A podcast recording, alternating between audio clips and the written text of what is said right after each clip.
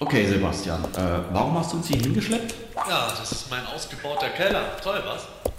Bäh, die Wände sind ja moosgrün vor Feuchtigkeit.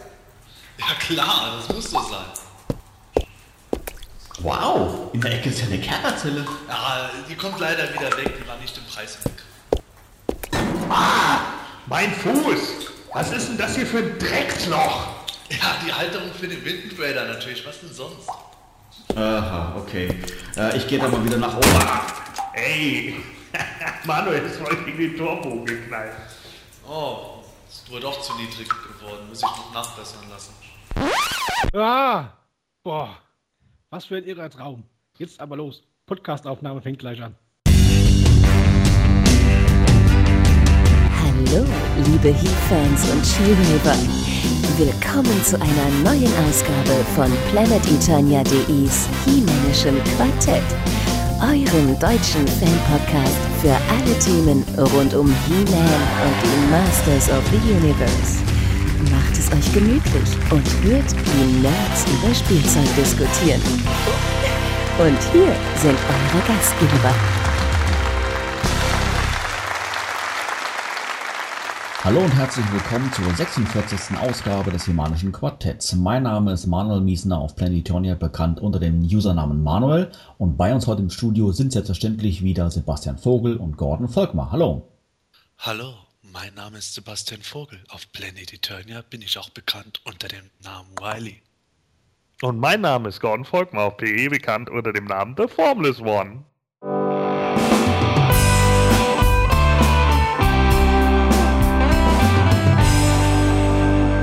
Sag mal, ist euch aufgefallen, dass wir heute ein Jubiläum haben? Heute? Was denn? Haben wir jetzt mittlerweile schon 25 ganze Zuhörer oder was? Nee, das noch nicht, aber heute vor mehr oder weniger genau zwei Jahren ging die allererste Folge vom Himanischen Quartett online. Genau gesagt am 24. Februar 2011. Oh, Respekt. Nicht wahr? Finde ich auch. Ja, ich meine, unglaublich, dass es halt immer noch Leute gibt, die so verrückt sind, uns zu hören. Ja, ich meine, dich selbst kannst du dabei natürlich nicht mitzählen. Ja, sehr witzig. Zumindest fand ich das ein nettes Detail, das nicht unerwähnt bleiben sollte. Okay, und jetzt auf geht's, Party? Nee, heute nicht, aber wer weiß, vielleicht machen wir ja was Nettes zur 50. Folge in wenigen Wochen. Oh, interessante Themen vielleicht? Ja, das wäre doch mal was, Powerlords. ja, okay, ich höre, eure Begeisterung ist schier grenzenlos, aber mal schauen, widmen wir uns jetzt aber erst einmal Folge 46. Ja, natürlich haben wir uns auch in unserer heutigen Sendung wieder ein PE-Fan und He-Man-Kenner zu uns eingeladen, um gemeinsam zu fachsimpeln. Ein herzliches Willkommen an Andreas Hild. Servus, mein Name ist Andreas Hild, auf Planet Eternia bekannt unter dem Nicknamen Nightmare. Ja, hallo Andreas, schön, dass du bei uns bist. Ähm, du bist 31 Jahre jung, kommst aus Rheinland-Pfalz und bist seit rund fünfeinhalb Jahren auf Planet Eternia aktiv. Erzähl doch mal, was verbindet dich im Erwachsenenalter immer noch mit Masters of the Universe? Was findest du so faszinierend an dieser Marke?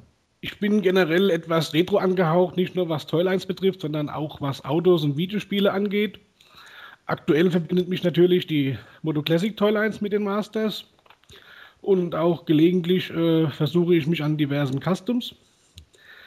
Was mich am meisten fasziniert, ist dass die perfekte Mischung zwischen Magie und Technik und der ewige Kampf von Gut gegen Böse.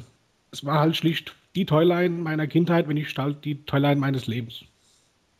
Ja, du hast es gerade erwähnt, ähm, Kindheit hast du, hast du ähm, äh, in den Raum geworfen. Du bist 31 Jahre jung. Ähm, ich hatte es ja gerade auch schon gesagt gehabt. Das heißt, vom Alter her musstest du He-Man in den 80er Jahren ja auch noch voll mitbekommen haben. Warst du bereits als Kind großer Fan, vielleicht auch zusammen mit anderen Freunden? Bedingt durch meinen Cousin, der zwei Jahre älter ist, bin ich schon recht früh an die Masters rangekommen. Ich hatte auch bereits im Kindergarten einen Spielkameraden, der auch einen älteren Bruder hatte und ebenfalls schon diverse Masters-Figuren und auch einen Karl Grayskull, sodass wir bereits schon im Kindergarten, Alter nach dem Kindergarten, uns bei ihm getroffen haben und zusammen mit den Masters-Figuren zu spielen. Hast du noch Artikel aus deiner Kindheit? Nein, leider nicht. Die habe ich auch, so wie so viele andere, dann anfangs der Pubertät äh, verkauft. Ja, ja, wie du gerade schon sagst, er ging wohl leider den meisten so. Ähm, ja, aufgrund deines Alters, ähm, 1989 kam dann der Umschwung auf die New Adventures. Du warst dann damals ja so acht Jahre alt. Kannst du dich noch erinnern, wie du das, das dann tatsächlich wahrgenommen hast, diesen Wechsel? Hast du die Toyline damals akzeptiert oder war mit dem Ende der Masters bei dir auch das Interesse daran auch dann zu Ende? Also ich habe damals auch den Übergang quasi nahtlos durch die Haber Comics miterlebt. Und als dann auch später der Cartoon anlief und die Figuren im Laden hingen, da wusste ich nicht so recht damit anzufangen. Also das waren nicht mehr die Masters meiner, die Masters von früher.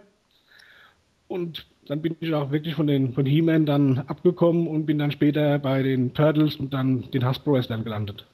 Wie bist du denn dann im Erwachsenenalter wieder auf He-Man aufmerksam geworden? Erzähl doch mal. Das war 2003 durch eBay. Hat mich ein Kumpel damals an eBay herangeführt. Da habe ich mich auf eBay angemeldet, weil ich Autoteile gesucht habe damals. Und als ich mir dann alle Teile soweit besorgt hatte, dachte ich, mal, mal gucken, was bei eBay alles so zu haben ist. Und da war ein, einer der ersten Begriffe war Castle Grayskull. Und da dachte ich mir, Castle Grayskull, als Kind habe ich es nie gehabt und habe dann da beschlossen, mir eins zu holen. Und kurz darauf äh, ist mir auch ein 2000 X-Skeletor auf Ebay aufgefallen, noch bevor die in Deutschland rauskamen. Der kostete damals, glaube ich, so um die 50 Euro. Ja, und kurz darauf lief auch schon auf RTL 2 der Cartoon an und He-Man war wieder da. Wie hast du die 2000X-Serie ähm, ja, wahrgenommen oder auch aufgenommen? War es vielleicht für dich sogar etwas befremdlich, die ganzen Charaktere deiner Jugend ja in so einem modernen Stil wiederzusehen? Befremdlich weniger. Ich fand es recht interessant. Die meisten Designs haben mir auch gut gefallen. Auch der Cartoon, den finde ich auch heute noch großartig. Was die Figuren betrifft, habe ich mich also allerdings dann dazu entschieden, weiterhin die Vintage-Toyline zu sammeln und nicht die neuen Serie. Ja, wie stehst du denn zu den äh, Moto Classics Charakteren? Ähm, du hattest ja gesagt, die, die, die Line sammelst du ja auch. Ähm, Gerade diese, speziell diese Charaktere, die es damals in den 80er Jahren nicht gab, ja, wie Mighty Spectre, Fearless Photok oder meinetwegen auch Chief Carnivus. Brauchst du nostalgische Gefühle, um eine Figur heutzutage toll zu finden? Jein, also Nostalgie ist schon irgendwo ein Thema bei den Figuren. Allerdings, wenn eine Figur recht gut gemacht ist, wie zum Beispiel Demo-Man oder auch King He-Man, der jetzt bald rauskommt, dann habe ich auch damit keine Probleme. Wie bist du generell bei den Moto Classics versorgt? Hast du da ein Abo oder kaufst du von Monat zu Monat? Ich habe äh, bis Anfang dieses Jahres habe ich ausschließlich äh, über PE und eBay gekauft und habe ab dieses Jahr zum ersten Mal ein Abo über PR abgeschlossen. Ja, verglichen mit 2012 hat Mattel ja die Anzahl Toys ja für 2013 deutlich zurückgeschraubt. Jetzt aber doch durch, dieses, durch ein Filmation-Abo, was ja vor kurzem auf der Toy Fair bekannt gegeben wurde, wieder ein Stück weit angehoben. Äh, was denkst du, wo liegt das perfekte Mittelmaß? Wie viele Artikel sollten deiner Ansicht nach pro Jahr erscheinen? Oder denkst du, dass die, die finanzielle Schmerzgrenze bereits erreicht oder sogar überschritten wurde? Also ich war von Beginn an der Meinung, als das Abo rauskam, dass eine Figur pro Monat im Prinzip reichen würde und finde auch, so wie 2013 jetzt läuft, eigentlich in Ordnung mit äh, zwölf äh, Monatsfiguren und vier Quartalsartikel. Was das Filmation-Abo angeht, ist halt wieder so eine Sache. Mit Figuren gefallen sie einem, gefallen sie nicht. Ich sag mal, Figuren wie Blandor, Dragoon oder auch Damer würde ich sehr gerne in meine Sammlung mit aufnehmen. Bei anderen, die nur einen Cartoon-Auftritt hatten, da, da fehlt dann schon der Bezug zu, sage ich mal. Was die finanzielle Schmerzgrenze angeht, würde ich auch sagen, dass wenn die wenn das Abo jetzt nächstes Jahr auf 30 Euro pro Figur angehoben wird, dann werde ich vielleicht noch ein Abo abschließen, aber sobald der Preis noch höher steigt, dann werde ich wieder selektiv einkaufen. 2012, ähm, ich hatte es ja gerade schon gesagt, war ja so das Jahr mit den meisten Moto Classics Artikeln bislang überhaupt. Ähm, Hast du da schon oft den Eindruck gehabt, Mensch, okay, selbst als Erwachsener wird mir das doch als Hobby zu teuer? Hast du da einige Artikel auch deswegen ausgelassen? Ich habe nur eine bestimmte Anzahl begrenzt, wo ich die Figuren präsentieren kann. Ich habe auch so schon acht Stapelboxen mit diversen Vintage-Figuren. Und von daher macht es auch wenig Sinn für mich, äh, jede Figur zu kaufen, weil sie dann am Ende doch nur in einem Karton oder in einer Box landet. Von daher kaufe ich nur das, was mir wirklich gefällt, beziehungsweise habe es bislang so gemacht, dass es dann, dass ich dann anschließend präsentieren kann. Ja, wie steht denn äh, dein Freundes- und Familienkreis deiner Sammellandschaft gegenüber? Man liest ja immer wieder mal im Forum von, ja, von, von, ähm, Umgebungen, wo dann die Freunde das vielleicht nicht so tolerieren, aber auch im Gegenzug auch wiederum von, von Partnern, die das voll und ganz tolerieren. Wie ist denn das bei dir?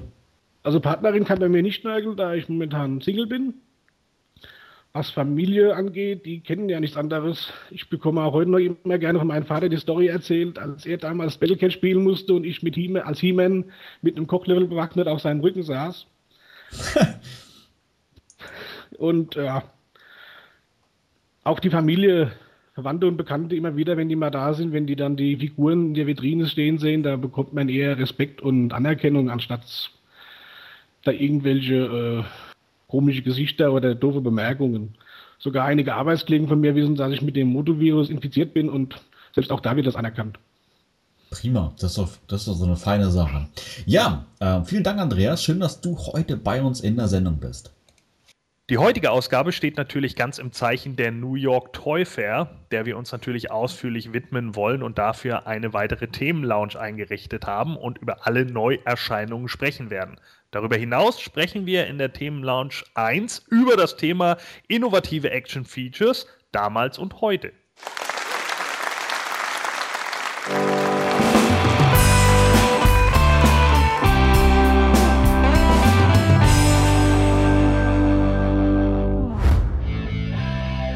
Du ein Masters-Fan und möchtest gerne mal beim Himanischen Quartett zu Gast sein? Dann keine Scheu.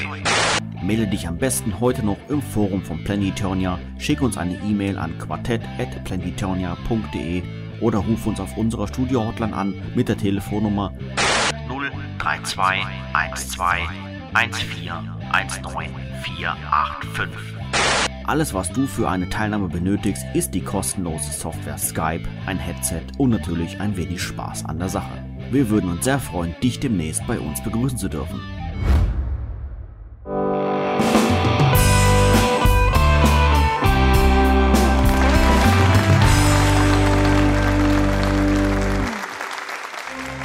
Das He-Männische Quartett. Die Nachrichten.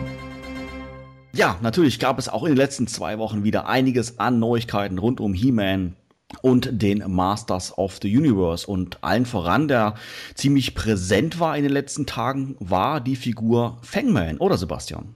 Ja, äh, über Fangman erhitzen sich momentan die Gemüter, weil die Figur kommt ja im April heraus als Teil des Club Eternia Abonnements und so wie es aussieht, wird die Figur auch äh, nur im Club Eternia Abonnement erscheinen. Konkret ist es so, dass Fangman die erste Figur dieses Jahr sein wird, die nicht im Tagesverkauf erhältlich sein wird. Also Mattel hatte das schon im letzten Sommer mal angekündigt gehabt, dass äh, sie die Möglichkeit äh, durchaus ins Auge fassen, dass die eine oder andere Figur wirklich nur für Abonnenten produziert wird in der Menge, einfach um zu gucken, dass man keine äh, riesigen Mengen mehr im Warenlager übrig hat. Und das trifft jetzt halt eben gerade konkret Fangman. Kann man dann sagen, dass Fangman eine zweite Abo-Exclusive ist? Äh, jein. Also natürlich ist es so, dass Fangman jetzt im Grunde exklusiv über das Club Eternia Abonnement nur erhältlich ist, so ähnlich wie auch King He-Man. Aber ähm, das ist auch wiederum eine Sache, wo man sich drüber streiten kann, meiner Meinung nach. Es ist halt eigentlich so, King He-Man ist nun mal das Exclusive der Toyline gewesen und Fangman ist halt eben im Grunde eine reguläre Figur, die jetzt aber nicht im freien Verkauf erhältlich ist. Wobei ich persönlich halt äh, mir vorstellen kann, dass die bei einem Mad Matty Monday oder bei einem Cyber Monday äh, dann doch wieder verfügbar sein wird, wenn Mattel die Restposten raushaut.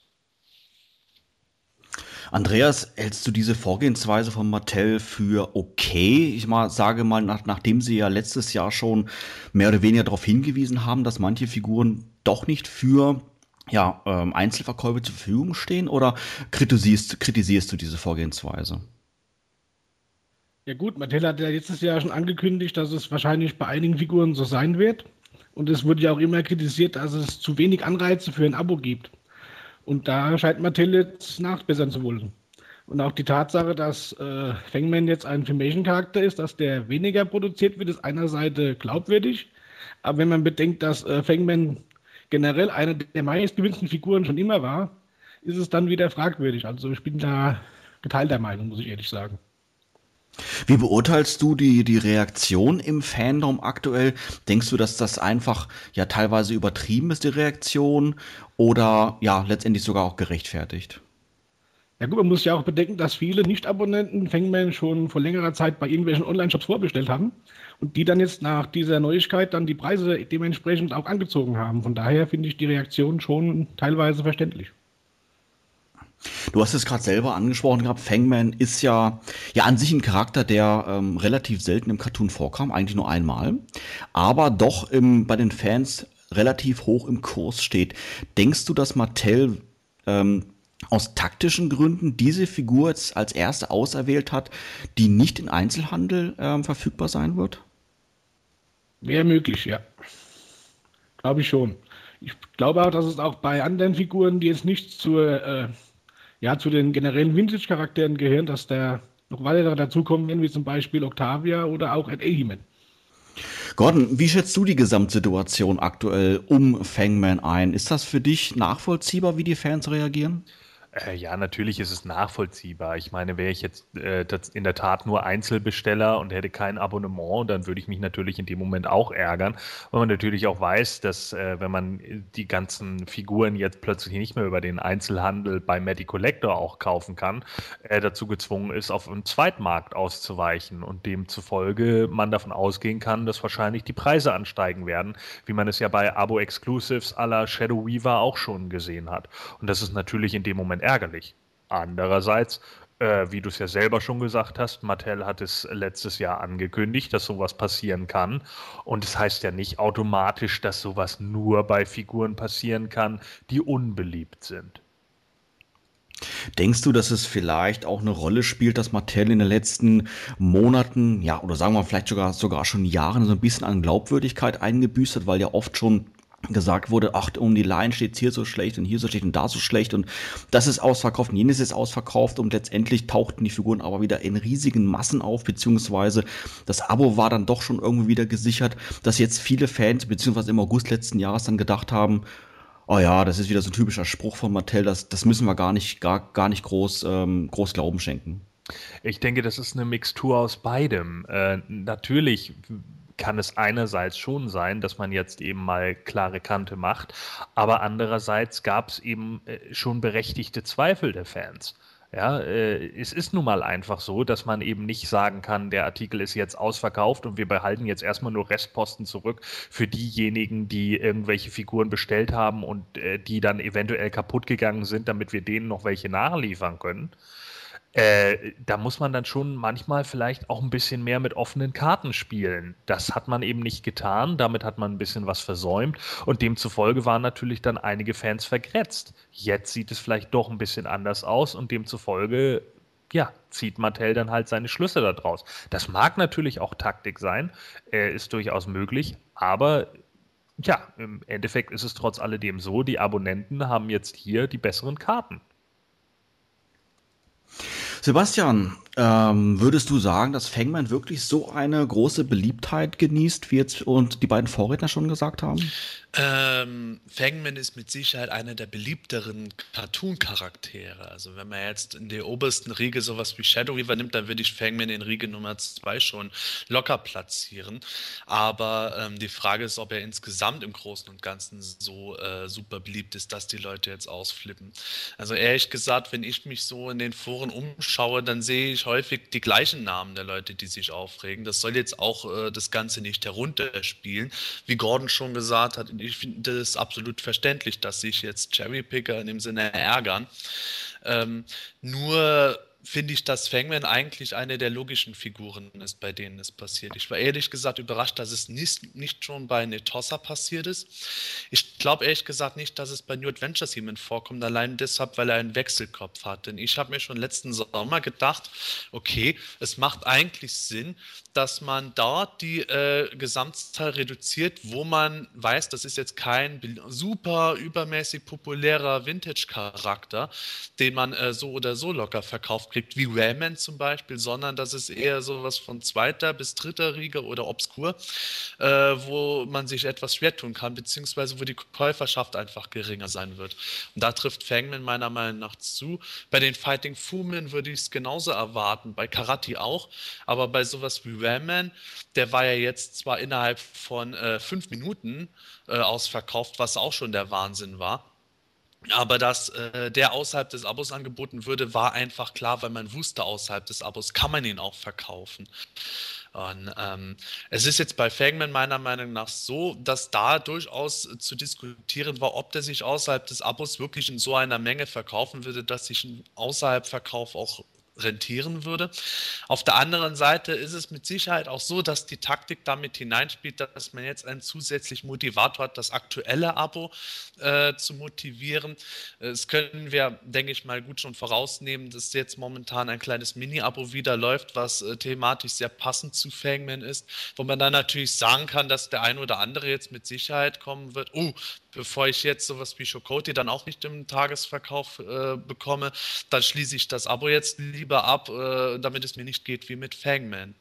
Nur wie jetzt meine Vorredner auch schon gesagt haben, äh, bei allem verständlichen Ärger ist es eben tatsächlich so, Mattel hat das Ganze schon vorher gesagt gehabt, dass die Möglichkeit zumindest bestünde.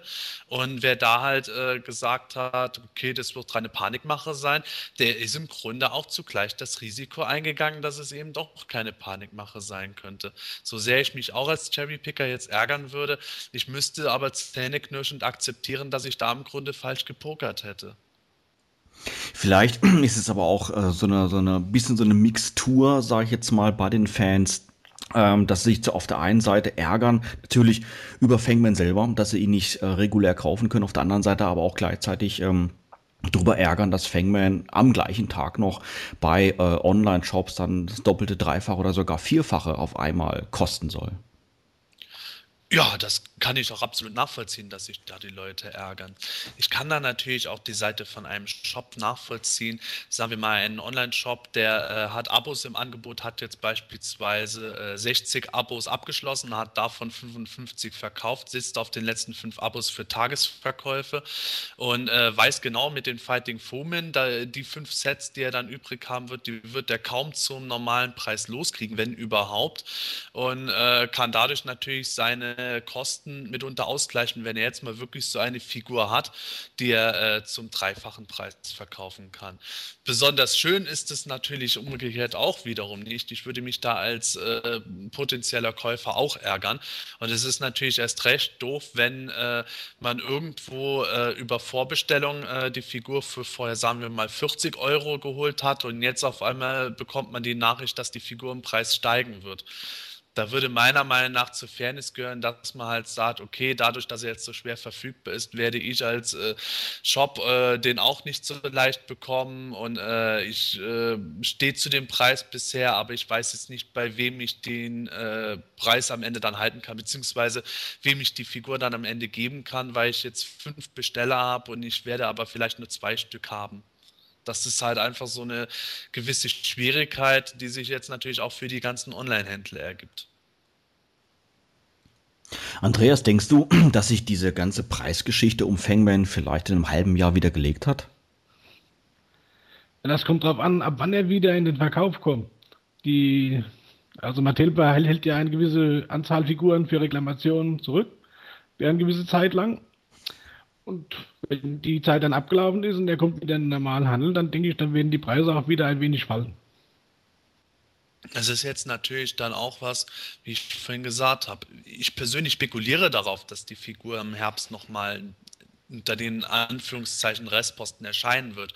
Wir können jetzt natürlich mutmaßen, wenn wir jetzt Mattel als Bösewicht darstellen wollen, sagen wir, Mattel hält gezielt eine Produktionsmenge von äh, 300 Stück irgendeinen Überschuss zurück oder 500 Stück und verkauft die zum späteren Zeitpunkt, weil die wissen, die kriegen es los. Wenn wir Mattel jetzt Ehrlichkeit unterstellen, dann sagen wir, dass Mattel da einen gewissen Restpostenstock tatsächlich haben wird, den die losbringen. Aber ich denke, äh, dass ich mit Andreas da übereinstimme, dass äh, mit Sicherheit Fangman im Laufe des Jahres oder nächsten Jahres nochmal in irgendeiner kurzzeitigen Form verfügbar sein wird. Vielleicht können wir an der Stelle doch nochmal geschwind die Frage in den Raum werfen einer Zweitauflage. Wir hatten das Thema zwar schon öfter mal gehabt. Wie ist da der aktuelle Kurs von Mattel? Wird es von Figuren, die aktuell nicht mehr zu kaufen gibt, eine Neuauflage geben, Sebastian? Nein, Mattel hat jetzt gesagt gehabt, dass sie definitiv weiterhin keine Zweitauflagen machen werden, weil von allen Zweitauflagen sich eigentlich nur He-Man wirklich wirklich gut verkauft hat. Und ähm, Mattel ist mittlerweile, soweit ich glaube, gerade ist aktuell Swiftwind ausverkauft, wobei man nicht weiß, ob vielleicht noch irgendwo in einer Lagerecke jetzt äh, gerade was zum nächsten Lager geschickt wird. Äh, bei Skeletor war es auch sehr ähnlich, der war mal zeitweise ausverkauft, weil sie einfach irgendwo anders noch einen Teil der Lieferung hatten, den sie dann wieder hergeholt haben. Also sprich, äh, Mattel hat momentan mit den Zweitauflagen bisher nicht so den Reibach gemacht, wie sie es sich wahrscheinlich erhofft hatten. Und das haben wir auch gesehen bei den Gratisfiguren als Ausgleich für Froster, was da mitunter dabei gewesen ist. Ich meine, das ist ja immer das Übliche. Ne?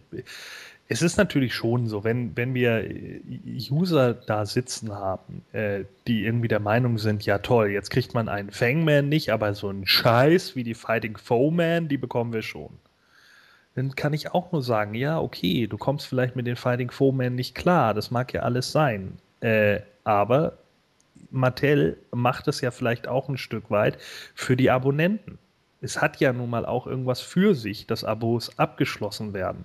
Und äh, es ist ja nun auch nicht so, äh, dass Mattel da immer nur darauf achtet, oh ja, ich glaube, der und der Charakter wird total unbeliebt sein. Ja, dann lass uns den doch nur fürs Abonnement nehmen, damit wir niemanden vergrätzen. Das ist doch Blödsinn. So kann Mattel doch auch nicht äh, seine Marketingstrategie handhaben.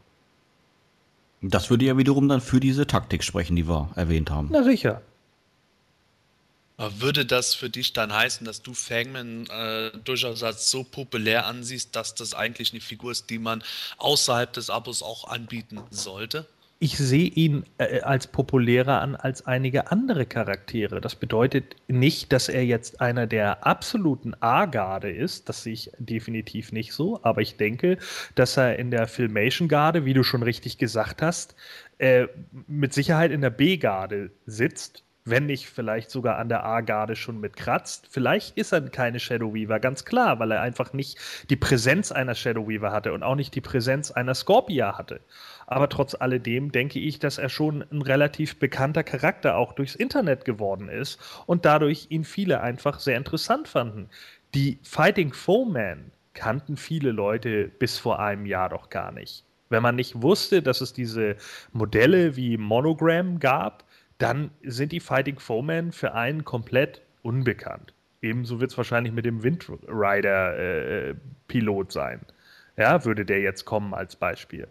Und ich denke, genau da liegt halt der Punkt, dass man dann einfach sagt, ja, die Fighting Foemen sind zwar ein lustiges Goodie und ich, ich mag die auch total, ich finde die super, ja, aber wie man ja sieht, nicht nur in, im deutschen, sondern auch im amerikanischen Forum, sind die halt nicht unbedingt die interessantesten bzw. beliebtesten Charaktere. Da hat Fangman schon deutlich einen besseren Status. Und auch wenn er dann vielleicht eher nur die B-Garde ist, kann man trotz alledem eher sagen, dann hat die, äh, hat die Abonnement, Abonnementenfraktion wenigstens äh, von der B-Fraktion eine Figur mehr. Also ich würde auch sagen, dass von den äh, Charakteren, die bislang noch nie als Figuren erschienen sind, da gehört für mich Fangman auf alle Fälle in die Top 10, wenn nicht sogar in die Top 5. Ich könnte mir vorstellen, weil äh, Gordon das jetzt gerade so schön formuliert hat mit der, äh, der B-Garde, wo Fangman sich dann seiner Meinung nach drin befindet. Ich denke mal, das Ganze ist vielleicht auch ähm, seine Popularität ist auch daran sicherlich begründet, dass der Cartoon selber, die Cartoon-Episode wo er drin vorkommt, würde ich dann schon in die A-Liga mit aufnehmen. Und ich denke mal, dass die meisten Fans diese Cartoon-Folge kennen und somit sicherlich auch den Charakter kennen, ob es nun toll finden oder nicht. Ja, absolut. Ja. Genau darum geht es ja. Das ist, das ist ja genau der Punkt. Äh, es hat ja nicht immer zwangsläufig nur was damit zu tun, ob der Charakter wirklich toll ist oder grandios designt oder sonst irgendwie was. Fangman ist ein sehr cartoonisch Charakter, ja. Muss man einfach so sehen Ich meine, äh, stell Fangman neben Dragoman und dann wirst du schon sehr klar sehen, wer hier mehr nach einer Art Zeichnungsvorlage und wer mehr nach einem Kindercartoon äh, abgepaust ist. Aber darum geht es ja nicht, sondern es geht eben genau darum, wie du schon sagst. Es geht dann um die Cartoon-Folge, es geht darum, welcher Flair damit verbunden wird, etc.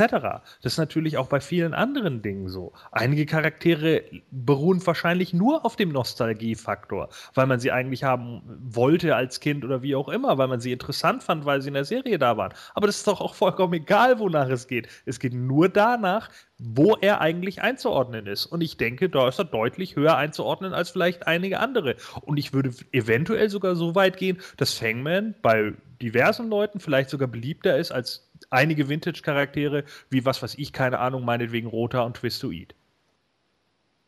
Das mit Sicherheit, denke ich auch. Also ich stimme euch da absolut zu. Äh, gerade die Folge der Zeitkorridor ist ja auch in Deutschland vielfach irgendwo VHS-Kassetten erschienen.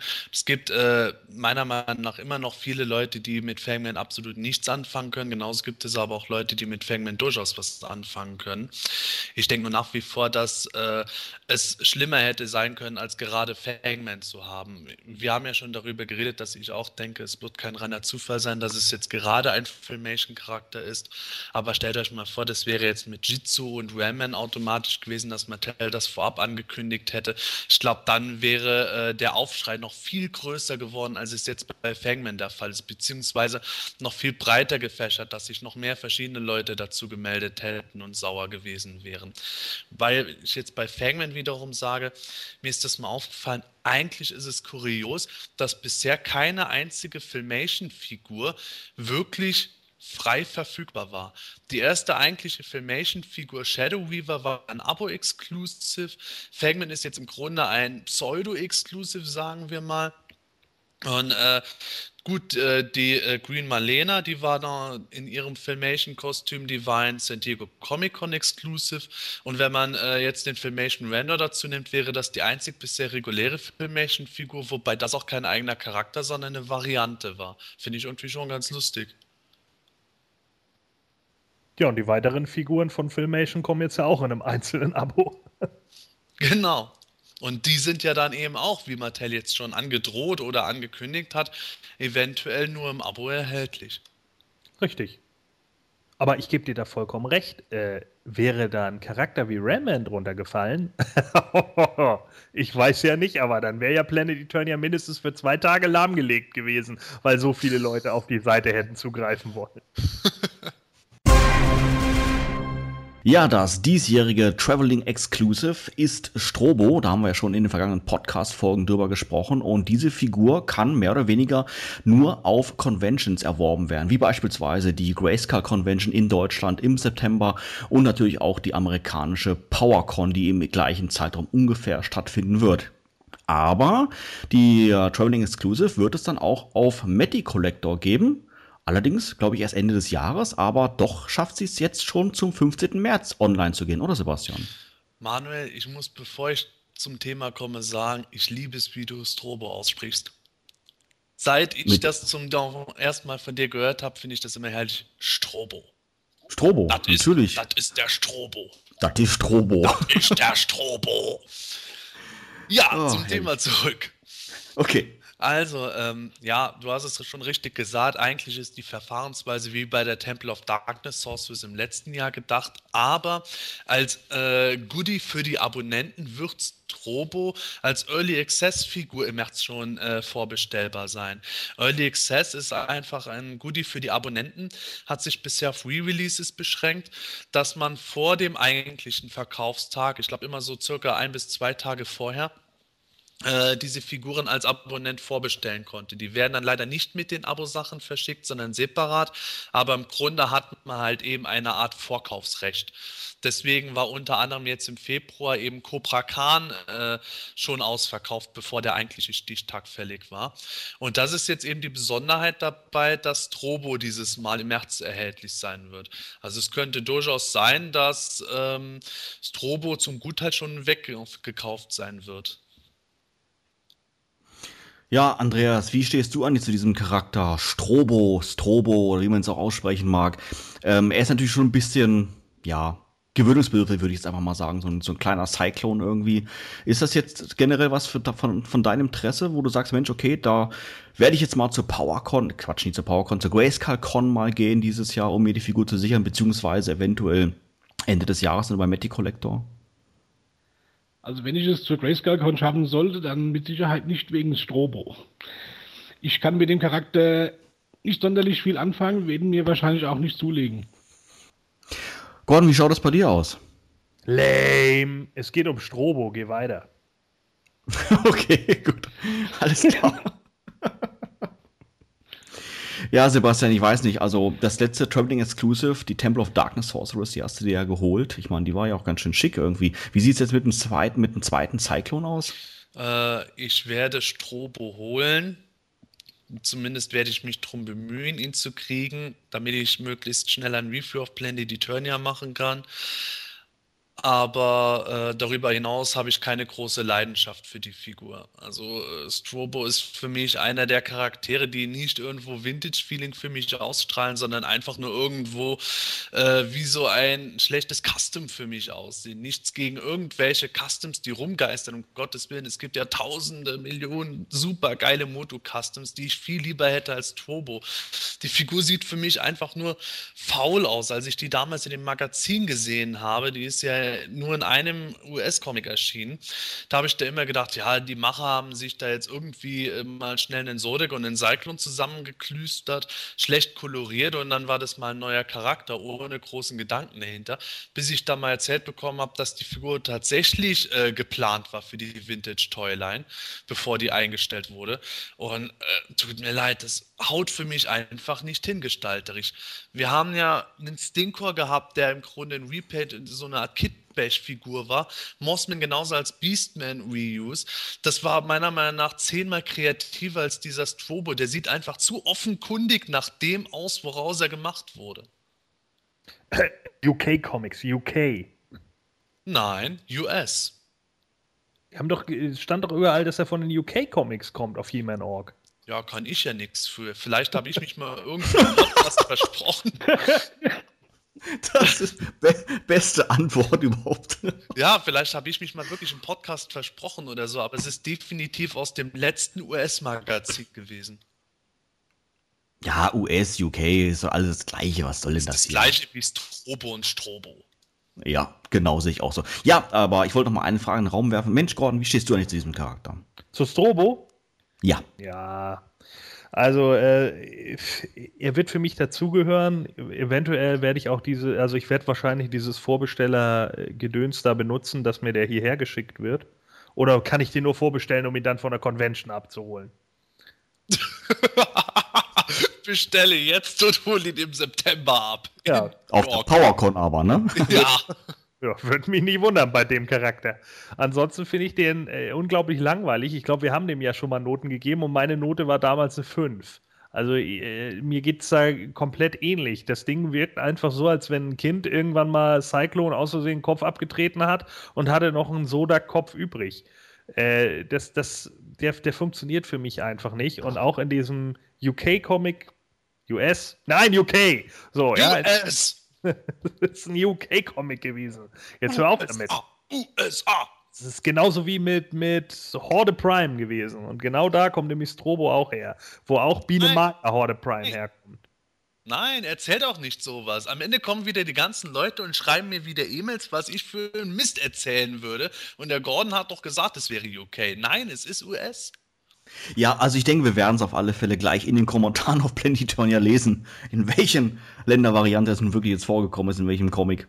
Nein, aber zur Figur selber, äh, der, der Junge ist einfach nur lahm. Tut mir leid. Ja, natürlich gab es auch wieder Neuigkeiten aus dem Comic-Sektor, oder Gordon? Ja, äh, DC plant da ja schon wieder ein paar Veröffentlichungen. Ähm, Masters äh, of the Universe Nummer 2 wird jetzt ab dem 15.05. erhältlich sein und ein neuer Comic kommt dann auch noch, äh, Origin of Hordak, am 29.05. Aber in dieser Ausgabe wollten wir uns jetzt ja eher mit der New York Toy Fair beschäftigen, deswegen kommen wir auf diese Comics dann mal in einer der nächsten Ausgaben zu sprechen. Auf der New York Fair wurde jetzt ja Castle Grayskull vorgestellt. Wir werden natürlich gleich im Anschluss nochmal ausführlich darüber sprechen. Ähm, gleichzeitig, mehr oder weniger gleichzeitig, gab es ein Voting ähm, im, ähm, im Internet. Und zwar konnte man das, äh, ja, das, das Boxart auswählen zu Castle Grayskull. Oder Sebastian? Ja, bekanntermaßen macht hier wieder Woody O'Brower das Boxart für Castle Grayskull sowie für Granamir den Wind Raider vorher. Und jetzt ist es so, dass man aus, ah, schlag mich tot, 300 Charakteren oder noch mehr auswählen kann äh, welche zehn Charaktere auf dieser Box dann draufgemalt sein sollen. In den 80er Jahren, das Castle Grayskull hatte ja auch Skeletor, He-Man, Man at Arms etc. drauf gehabt und da kann man jetzt äh, eben abstimmen, will man He-Man haben, will man Battle Armor He-Man haben, will man Ice Armor He-Man haben oder will man äh, Kevin und Julie haben oder Lubik oder diesen äh, komischen Hexenmeister aus den Neumoto Classics Biografien. Also da gibt es alles Mögliche zur Auswahl. Und eben, das, wie ich gerade schon gesagt habe, dabei sind auch noch ein paar ganz interessante Auswahlmöglichkeiten.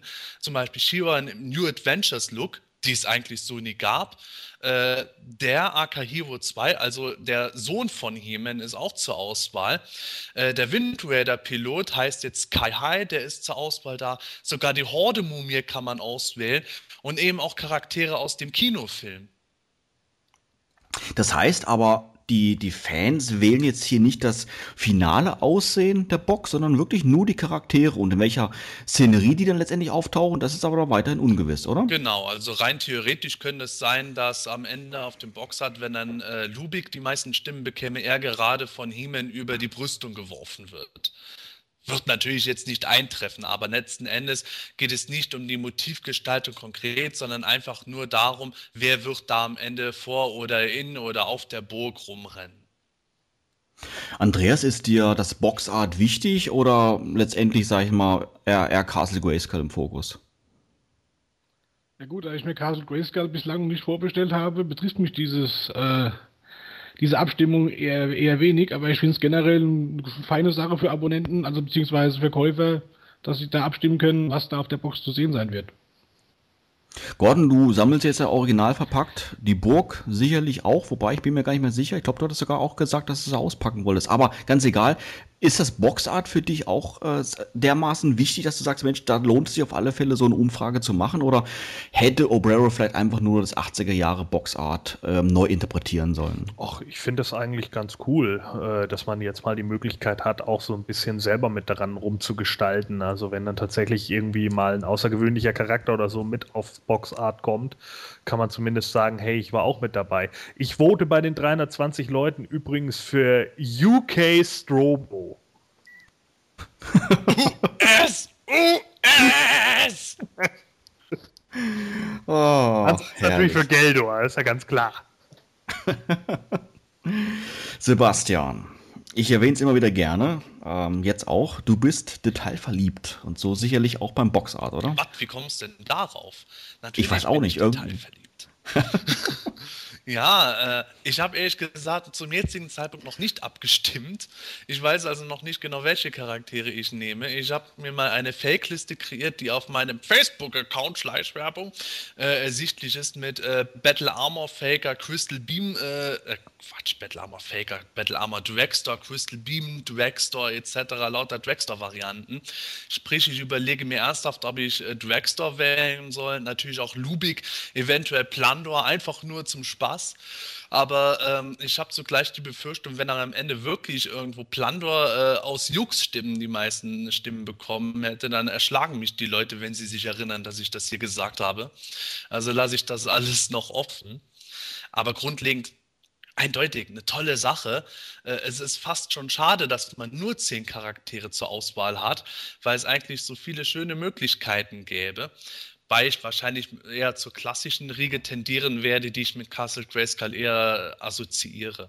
Aber für mich das eigentlich Spannende an der Abstimmung ist halt eben die Art der Auswahlcharaktere. Weil äh, die Horde-Mumie beispielsweise ist etwas, von dem Mattel früher immer gesagt hat, sie hätten dazu gar nicht die Rechte. Und Mattel hat ja bekanntermaßen eigentlich auch nicht die Rechte am 87er Kinofilm. Wieso also sogar Kevin und Julie zur Auswahl stehen, ist dann auch wieder eine Sache, über die man diskutieren könnte. Sind sie denn wirklich namentlich auch so genannt? Ja, Kevin und Julie stehen jeweils zur Auswahl. Ich habe es extra noch überprüft gehabt und habe dann echt gedacht, das kann doch nicht wahr sein. Aber wie gesagt, da kann man jetzt spekulieren.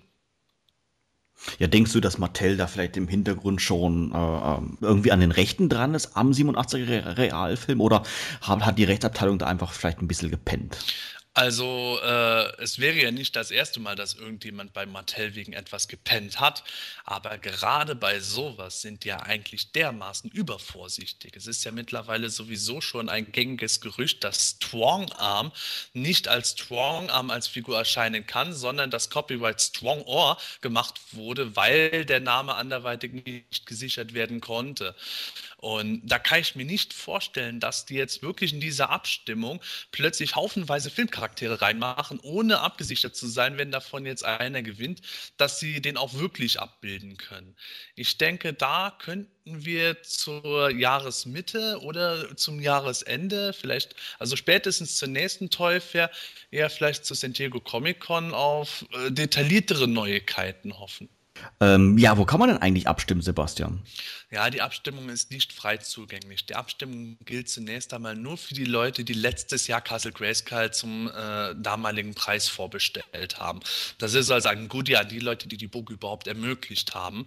Und die müssten mittlerweile eigentlich längst eine E-Mail bekommen haben mit dem Voting Code. Den Code gibt man über einen Link auf Magic Collector ein und kommt dann in diese Abstimmung rein. Das Kuriose ist dabei nur, dass äh, etliche Leute diese E-Mail nie bekommen haben, sollten sich dann bei Mattel melden, deswegen, um äh, zu checken, ob ihre Bestellung richtig funktioniert hat um, oder äh, was für einen Grund es geben kann, dass sie den Code nicht bekommen haben, den nachgereicht zu kriegen. Aber wenn man eben diese E-Mail mit dem Code bekommen hat, gibt man den ganz normalen ein, dann erscheint eine ellenlange Liste, wo man jeden Popel-Charakter, den man irgendwo finden kann, bis zu Eternischer Bauer Nummer 3 XY abstimmen kann.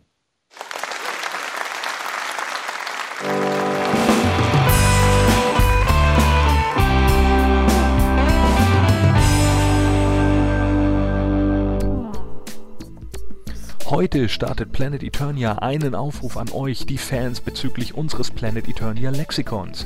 Das Lexikon war bisher immer frei editierbar und für unsere Gemeinschaftszwecke gestaltbar. Das wird natürlich auch in Zukunft so bleiben. Wir sind jedoch auch weiterhin auf der Suche nach Fotos, da gerade dieser optische Aspekt eine Menge des Lexikons ausmacht.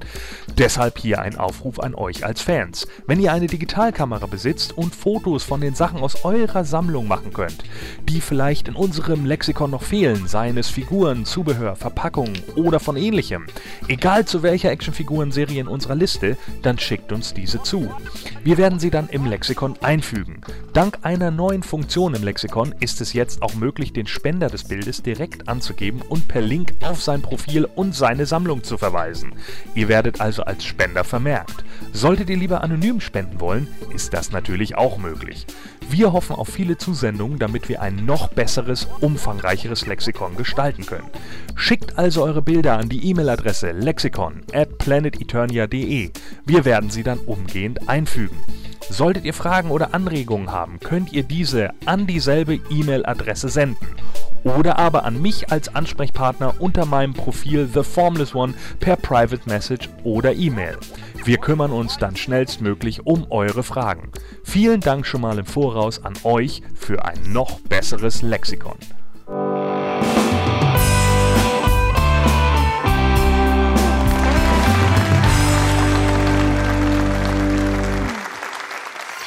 Die Themenlounge. Nerds im Detail. Herzlich willkommen zur Themenlaunch. Heute widmen wir uns dem Thema innovative Action-Features damals und heute.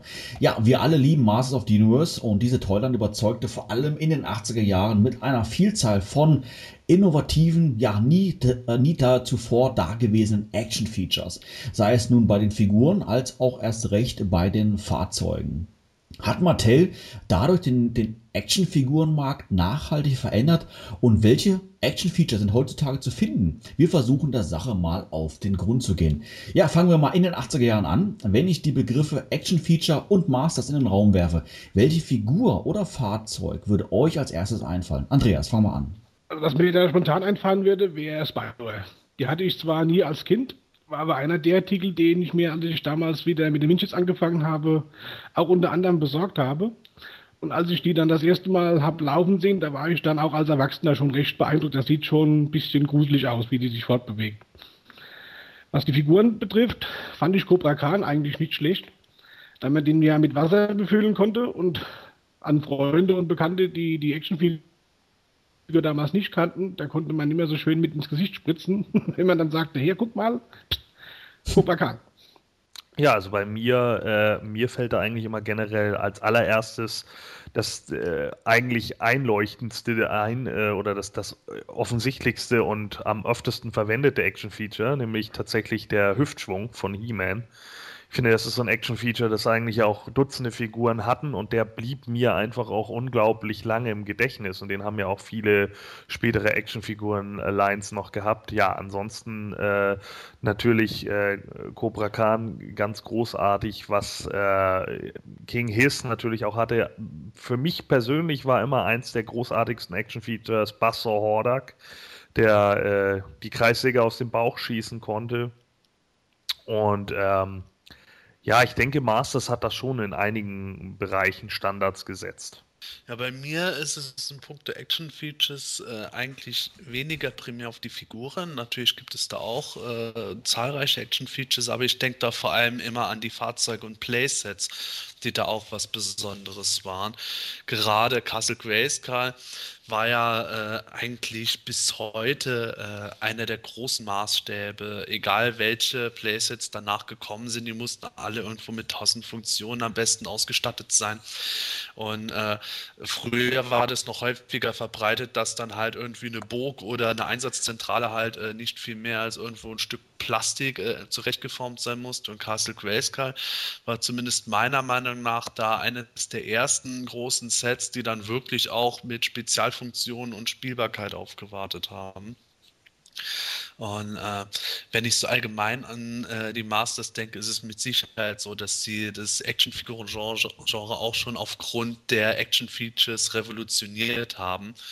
Äh, wobei äh, das Lustige ist, dass die meisten Action-Features gar nicht so äh, von Originalität her bei den Masters angefangen haben, sondern eigentlich schon äh, anderweitig ihre Ursprünge hatten.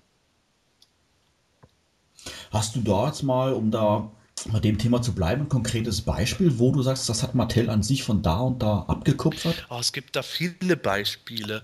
Ähm, man muss das ja auch zum Beispiel sehen, dass manche Sachen äh, von Mattels eigener Big Jim Toyline übertragen wurde. Wir wissen ja, dass Battlecat ursprünglich äh, der Big Jim Tiger war und äh, Webstores Enterhaken war ursprünglich ein Haken bei den Big Jim Figuren. Und so gab es beispielsweise das Action Feature von Many Faces zuvor auch schon bei Big Jim. Ich glaube bei ähm, äh, Captain Drake oder so ähnlich hieß die Figur. Da konnte man auch den Kopf so drehen, dass auf der anderen Seite ein Totenschädel lustigerweise zu sehen war. Solche Sachen gab es halt. Oder ähm, es gab halt eben auch viele Dinge, wo man gesagt hat, es wurden irgendwelche Funktionen äh, einfach verfremdet und auf Moto übertragen. Wenn wir jetzt beispielsweise Cobra Khan nehmen, der ist ja im Grunde ein Zerstäuber gewesen. Das ist ja äh, nichts Neues in dem Sinne. Es gibt Haushaltsgeräte, da gibt es eben diese Zerstäuber ganz normal, nur das halt eben in Form einer Actionfigur zu bringen, da waren die Masters eben die Pioniere dabei. Und ähm, da gab es eben auch zahlreiche andere Features, wie jetzt die Battle Armor Figuren, diese ähm, einer diese Risse, die dann kommen durch diese Trommel, die im Torso sich dreht. Das wurde auch bei den Hot Wheels Toys äh, so für die Autos umgeformt. Das fand ich halt oder finde es heute sogar noch irgendwo ganz lustig, wie man da halt Sachen findet. Thunder Punch He-Man ist ja im Grunde auch eine Spielzeugpistole in eine Actionfigur umgearbeitet. Das ist halt was, wo man wirklich eigentlich auf die Idee mal kommen muss, eine völlig andere Funktion in diese Figur zu übertragen. Denkt ihr, dass es für Mattel damals ähm, ja marktentscheidend war, innovative Action-Features ja in Figuren und in Fahrzeuge zu wandeln, um sich im Actionfigurenmarkt zu etablieren? Ähm, beziehungsweise war es letztendlich vielleicht auch rein eine marketingtechnische Entscheidung, wo sie dann gesagt haben, je besser das Action-Feature, umso besser war auch der Verkauf. Was denkst du, Gordon? Ja, natürlich. Also ich denke auch, dass es äh, auf jeden Fall marketingtechnische Gründe hatte.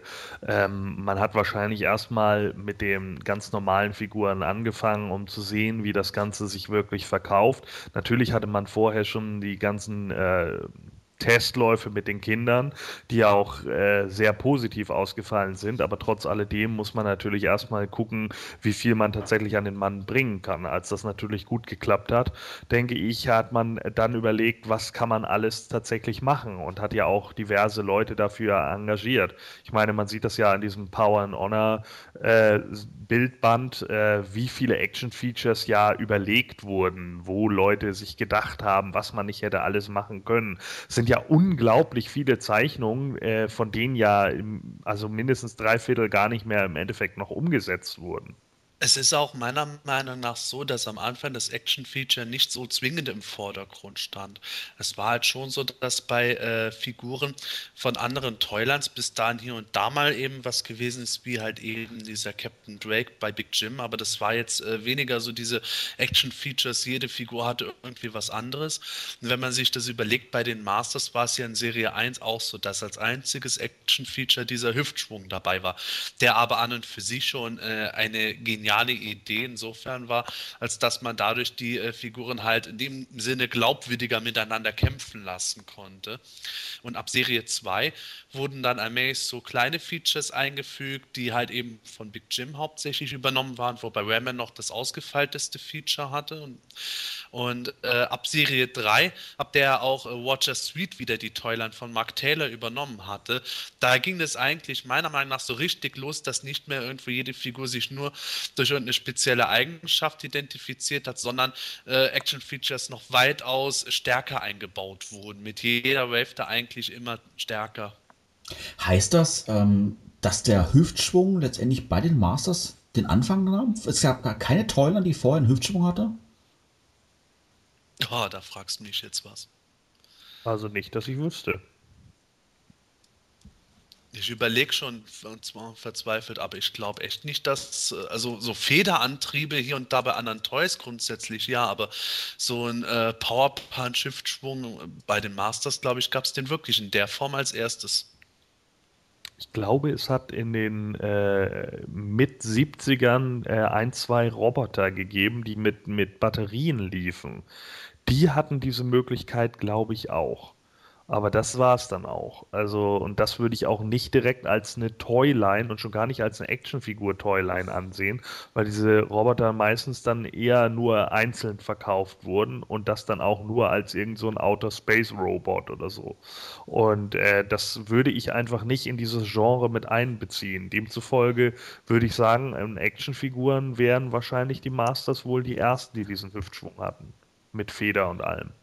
Habt ihr den Hüftschwung eigentlich in eurer Kindheit denn auch regelmäßig benutzt? Also ich habe ja auch recht häufig mit meinen Masters-Figuren gespielt, wüsste jetzt aber nicht, dass ich den Hüftschwung jetzt relativ häufig eingesetzt hätte. Och, ich schon eigentlich. Jetzt nicht ständig bei jedem Spiel, weil es irgendwo etwas nervig gewesen wäre, wenn ich da irgendwelche Hörspiele nachgespielt habe, ständig Hüftschwung kreisen zu lassen. Aber wenn es dann irgendwie mal ging beim Kämpfen, da wurde dann irgendwo nicht nur die Figur auf die andere draufgehauen bei mir, sondern auch mal der Hüftschwung ans Laufen gebracht. Das schon. Ich muss sagen, äh, ich habe den Hüftschwung auch nicht sonderlich oft genutzt. Andererseits habe ich auch viele andere Action-Features nicht sonderlich häufig genutzt. Also ich bin ganz ehrlich, ich habe das immer irgendwie ein Stück weit anders gespielt. Äh, bei mir waren ja auch nicht immer nur die Guten die Guten und die Bösen die Bösen, sondern ich habe das ganz anders aufgeteilt und auch ganz anders gemixt. Von daher weiß ich nicht. Also äh, ich weiß zum, zum Beispiel auch, dass ich Cobra Khan nicht jedes Mal mit Wasser befüllt habe etc., wenn er irgendwie mit dabei war. Ich habe das schon alles mit diesen Features ziemlich stark dann ausgereizt. Ich weiß noch, dass ich im Sommer dann im Sandkasten die Figuren aufgebaut habe, bin dann regelmäßig zum Wasser um Cobra Khan neu aufzutanken, weil ich mit dem da halt aktiv gespielt habe. Der hat dann halt Thieler so oft vergiftet, dass die mittlerweile schon hätte grün anlaufen müssen und dann zur Gottes gewesen wäre. äh, ja, auf jeden Fall habe ich äh, da wirklich immer äh, so diese Eigenschaften benutzen können. Wäre ich Battle Armor He-Man hatte, dann war es klar, irgendeiner haut mal auf den drauf. Äh, daneben stand dann Mechaneck, der sein Periskophals mal benutzt hat, um irgendwas auszuspähen, während Tubet mit seinen beiden Schlagarmen gerade Man at Arms zerquetscht hat oder sowas. Und ja gut, äh, das Einzige halt, Mossman stand da und hat gerochen. Ja, der konnte sich halt schlecht anschleichen muss dazu ja auch sagen, dass äh, jede zweite Figur mindestens diesen Hüftschwung hatte. Wenn äh, es irgendwie vom übrigen Action-Feature der Torso hergegeben hat oder die Figur eigentlich so ein Reuse war, dann war der Hüftschwung auf jeden Fall mit dabei. Der war im Grunde schon fast Standard bei den Motus. Und wenn du jetzt äh, dann nicht gerade mit dem normalen Skeletor gespielt hast, sondern mit Dragon Blaster Skeletor, dann war es irgendwo klar, dass der Drache irgendwo äh, das Hauptziel im Punkto Action-Feature war, wenn du irgendwas da benutzt hast und weniger dem sein Hüftschwung. Ähm, was würdet ihr denn sagen? Ähm, wir hatten es gerade am Anfang von unserem Thema ja schon. Hattet ihr ja gesagt, welche Action-Features Action -Features euch besonders gut gefallen habt, ähm, haben? Gab es da jetzt auch Action-Features, die vielleicht innovativ waren, aber aus eurer Sicht einfach, ja, Panne oder einfach null Spielwert für euch als Kind hatten? Gordon, hast du da eine Idee? Hm, müsste ich jetzt gerade mal überlegen. Äh ich glaube, bei den New Adventures hatte ich bestimmt ein oder zwei, wo ich mir dachte, nee. Jetzt gerade bei den Vintage Masters fällt mir, glaube ich, keiner so wirklich ein. Also ich weiß, dass bei, dass bei Blast Attack hat man es halt mal genutzt, aber nicht so häufig. Also das war halt, ja, keine Ahnung, dass der sich dann die ganze Zeit zersprengt und irgendwie wieder zusammensetzen kann. Das war halt fürs Spiel eher ja, eher sinnlos. Also äh, selbst als Kind habe ich damals immer schon gedacht, naja, wenn der gerade explodiert ist und auch nur in zwei Teile zerfällt und nicht irgendwie so ein molekulares Ding ist, wie, was weiß ich, Molecular beispielsweise bei Silverhawks, ja, äh, dann wird der sich nicht so schnell wieder zusammensetzen können. Deswegen war das natürlich nicht ganz so lustig. Ich muss ganz ehrlich sagen, wenn ich jetzt zum Beispiel Rota und Twistoid sehe, deren Action-Features finde ich nicht unbedingt gelungen, aber da bin ich ganz ehrlich, das konnte ich damals nicht konnte ich damals einfach nicht ausmachen, weil ich sie damals nicht gehabt habe. Äh, jetzt habe ich natürlich schon so manches Video mal gesehen im Internet, wo die Dinger aufgezogen wurden und sie funktionieren halt einfach nicht, sondern fallen irgendwie sofort um. Zudem können sie nicht stehen. Das ist natürlich dann schon so ein bisschen blöd. Andreas, was, ähm, was hast du für eine Idee? Welches Action-Feature hat dir nicht gut gefallen? Mir würde da der Roadripper einfallen. Den musste man ja damals mit dieser Reißleine, mit diesem Zugstarter starten, damit sich die Räder drehen, He-Man damit davon brausen konnte. Und da nur mal die Abmaße von einem Kinderzimmer recht begrenzt sind, da fand ich dann schon, dass es dann nach zwei, dreimal etwas langweilig wurde, den He-Man von A nach B fahren zu lassen, bis er dann auf der anderen Seite an die Wand geknallt ist. Los, Himmel, Zugstarter reißen. Ja, Oh mein Gott, Himmel steckt in der Wand fest. Nenne raus, was hast du da gebaut? Das war quasi Himmel als rechtes Dummy. ja, beim, das mit dem Roadtripper, da hatte ich zum Glück das Problem nicht, weil wir einen sehr langen Hausflur hatten. Aber äh, bei mir war das Vorderrad immer ein bisschen locker und der ist dann so geeiert von einer Seite zur anderen. Da ist der nicht so wum, sondern rumgeeiert. Ich fand das Action-Feature, äh, was Gordon gesagt hat von Roter und Twistoid, ich habe es zwar als Kind nicht gehabt, aber als Erwachsener natürlich ausprobiert, das fand ich so panne, weil es einfach auf gut Deutsch nicht funktioniert. Also wenn jemand eine zuverlässige Methode weiß, wie diese Figuren tatsächlich als Kreisel aufrecht sich drehen können, dann äh, würde ich das gerne mal wissen, aber ich finde das absolut missraten. Ähm, was ich persönlich äh, extrem nervig ein Punkt der Action-Feature fand, das war Wham-Man. Ist nun mal eine populäre Figur und äh, grundlegend habe ich auch nichts gegen Wham-Man, aber dieses Action-Feature hat äh, bei mir für Kopfschmerzen gesorgt, weil es erstens bei mir kaputt gegangen ist, nach ein paar Mal ausprobieren.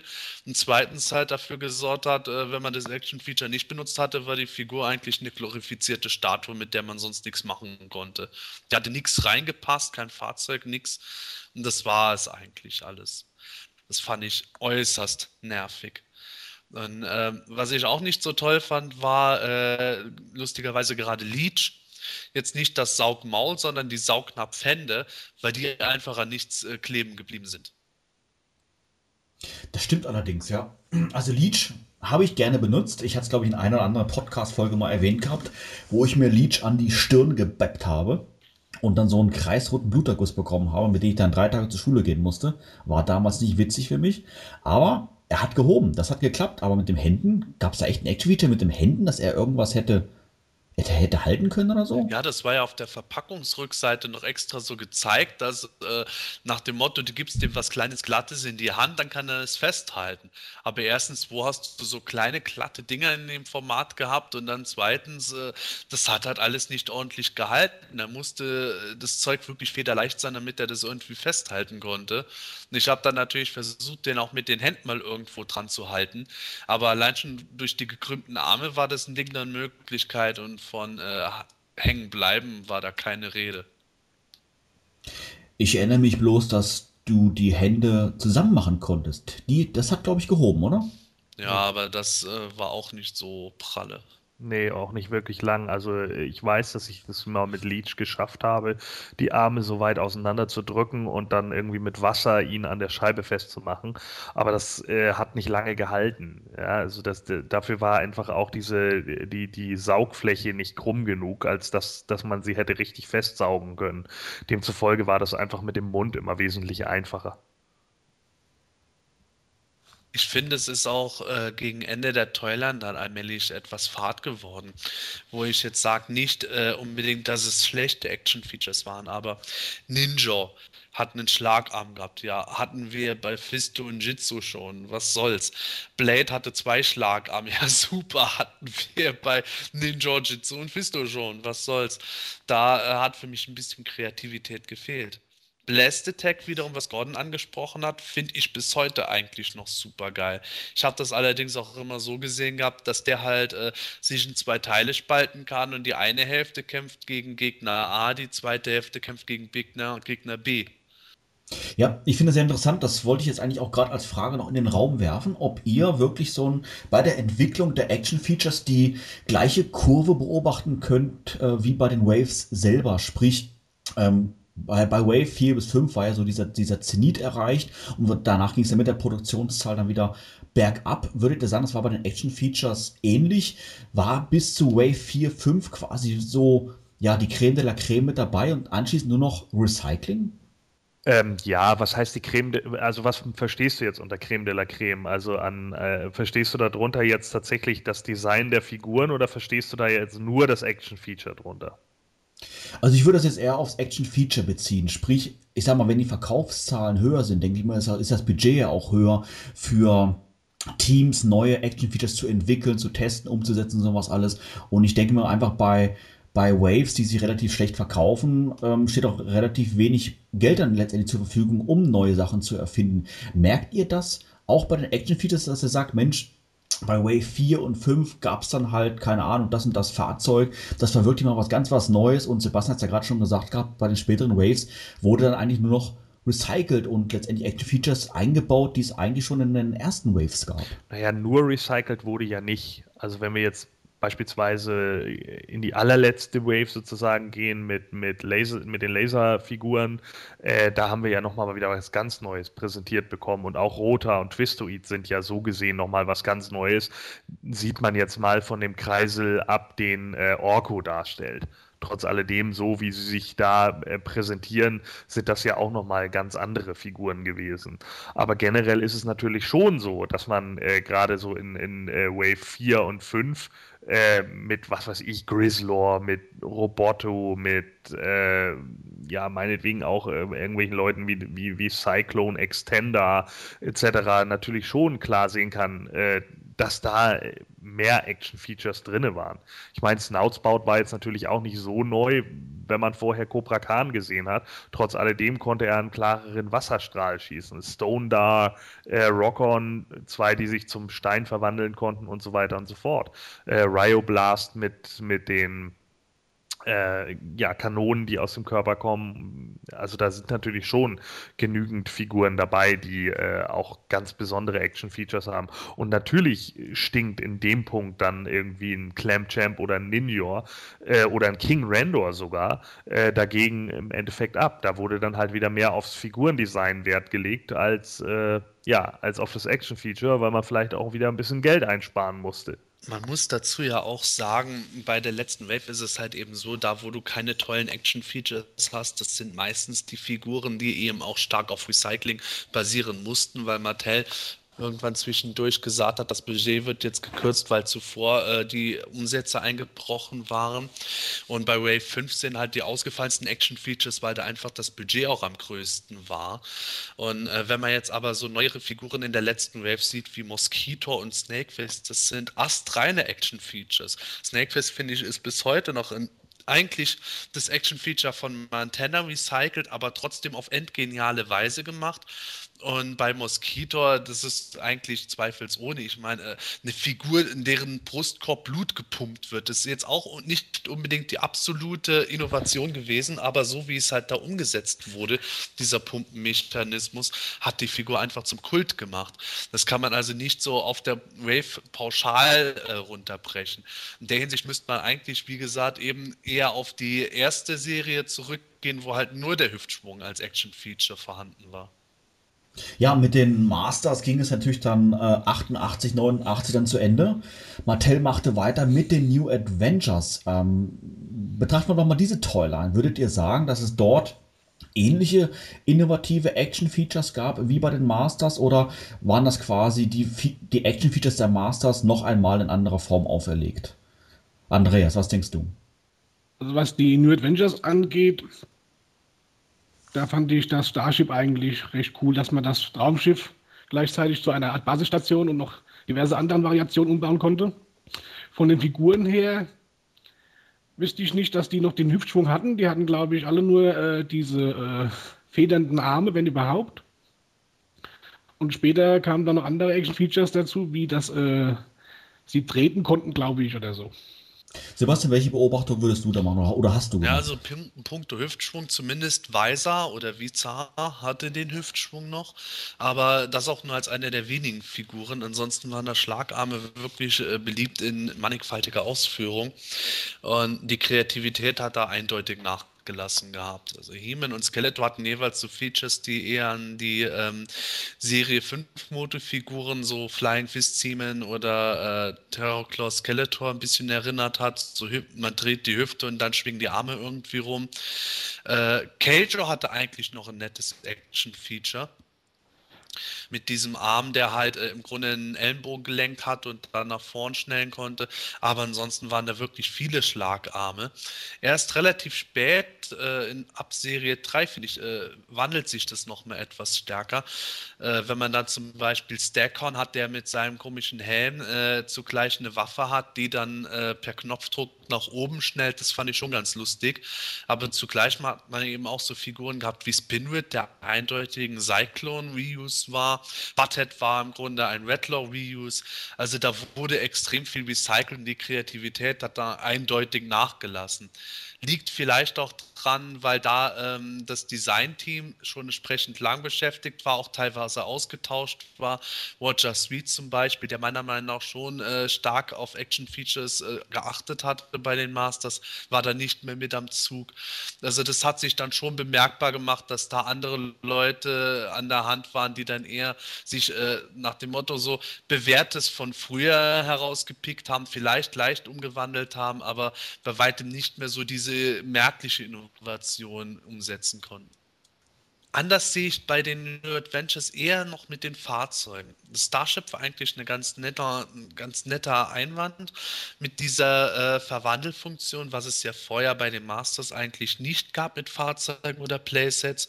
Wenn man jetzt dann sowas sieht, äh, wie der Skullcopter oder ähm, der äh, Terrorclaw, das fand ich eigentlich alles noch ganz netter, ganz nett gemacht. Es waren häufig sehr simple Features, wie beim Jet auch, aber trotzdem war das, was wo ich sage, das hat den eigentlichen Spielspaß meiner Meinung nach bei den NAs ausgemacht.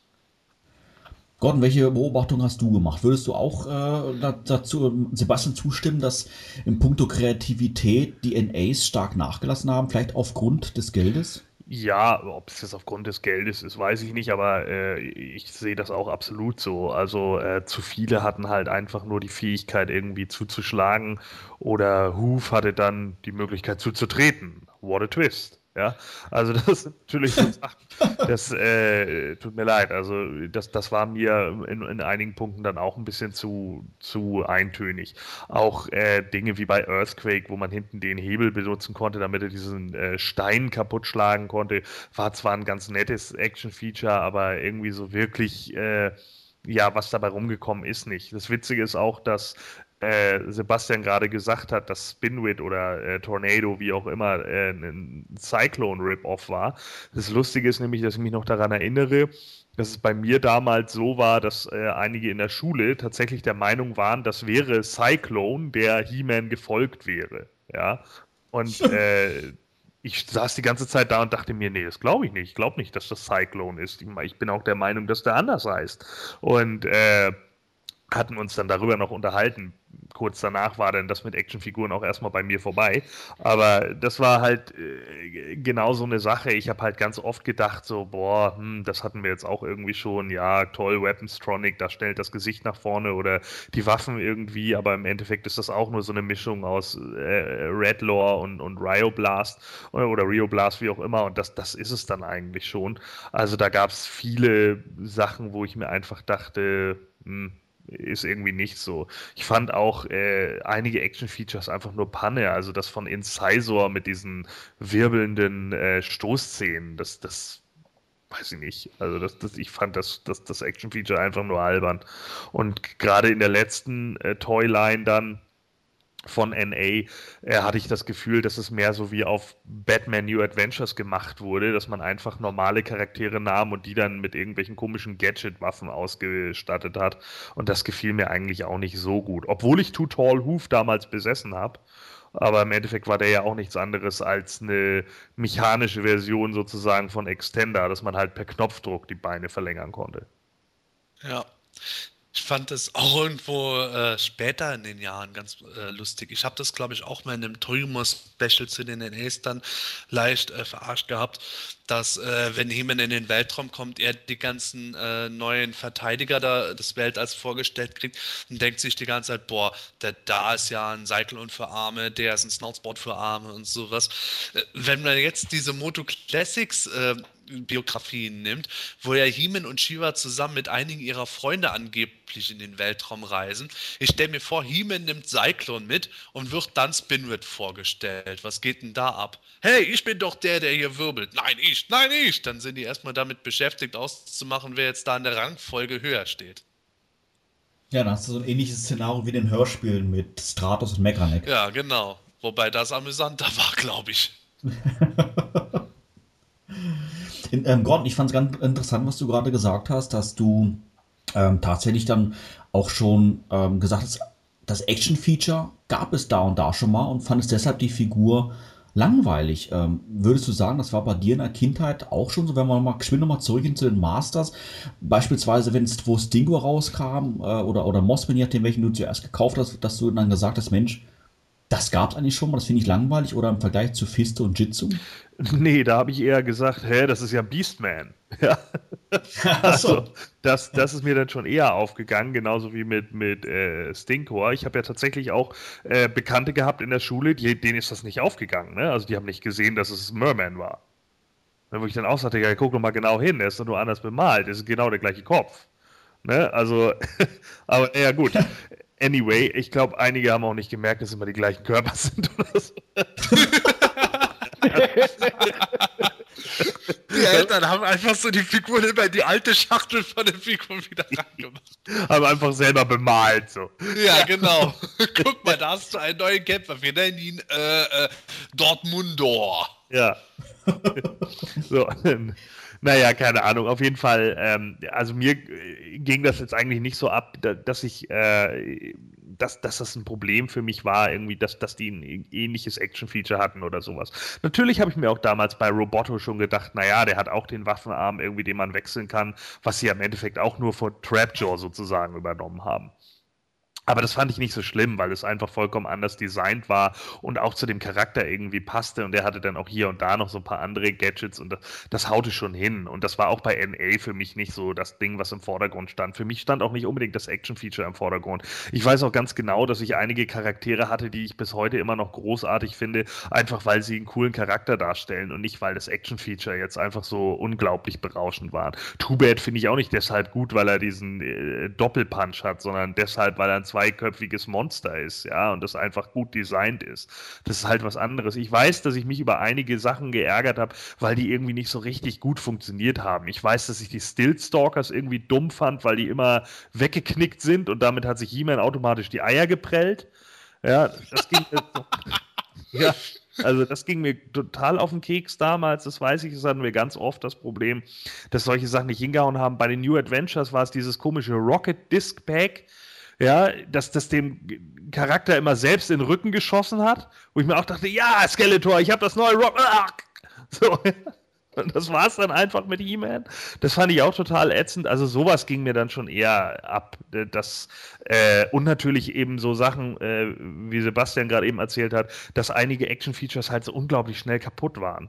Denn ich erinnere mich auch, dass wir auch, ein, also mein Cousin hatte damals Rayman und der hatte genau das gleiche Problem. Ja, dieses Action-Feature ist kaputt gegangen und dann konntest du ihn nämlich nicht mal mehr groß hinstellen. Er war dann automatisch immer dieser kleine Wurzelgnom. Und das war halt äh, total ätzend. Also über sowas habe ich mich eigentlich äh, als Kind, genauso wie heute eigentlich immer noch, auch wenn ich nicht auspacke, aber trotz alledem, über sowas habe ich mich äh, deutlich mehr geärgert, muss ich ganz einfach sagen. Auch bei anderen Actionfiguren, dass einige Sachen so unfassbar schnell irgendwie kaputt gegangen sind. Jetzt. Was denn zum Beispiel? Äh, bei Masters jetzt oder generell? Ja, bei Masters mal. Ähm, ja, also wie gesagt, eben der Rayman, den hatten wir da, der ist unglaublich schnell kaputt gegangen. Äh, bei einigen ist der, äh, das ist Gott sei Dank bei mir nie passiert, aber bei einigen meiner äh, Kumpels ist der Fisto-Arm immer so abgebrochen und dann hing der Arm immer nur schlaff runter. Äh, dann, was hatte ich denn noch?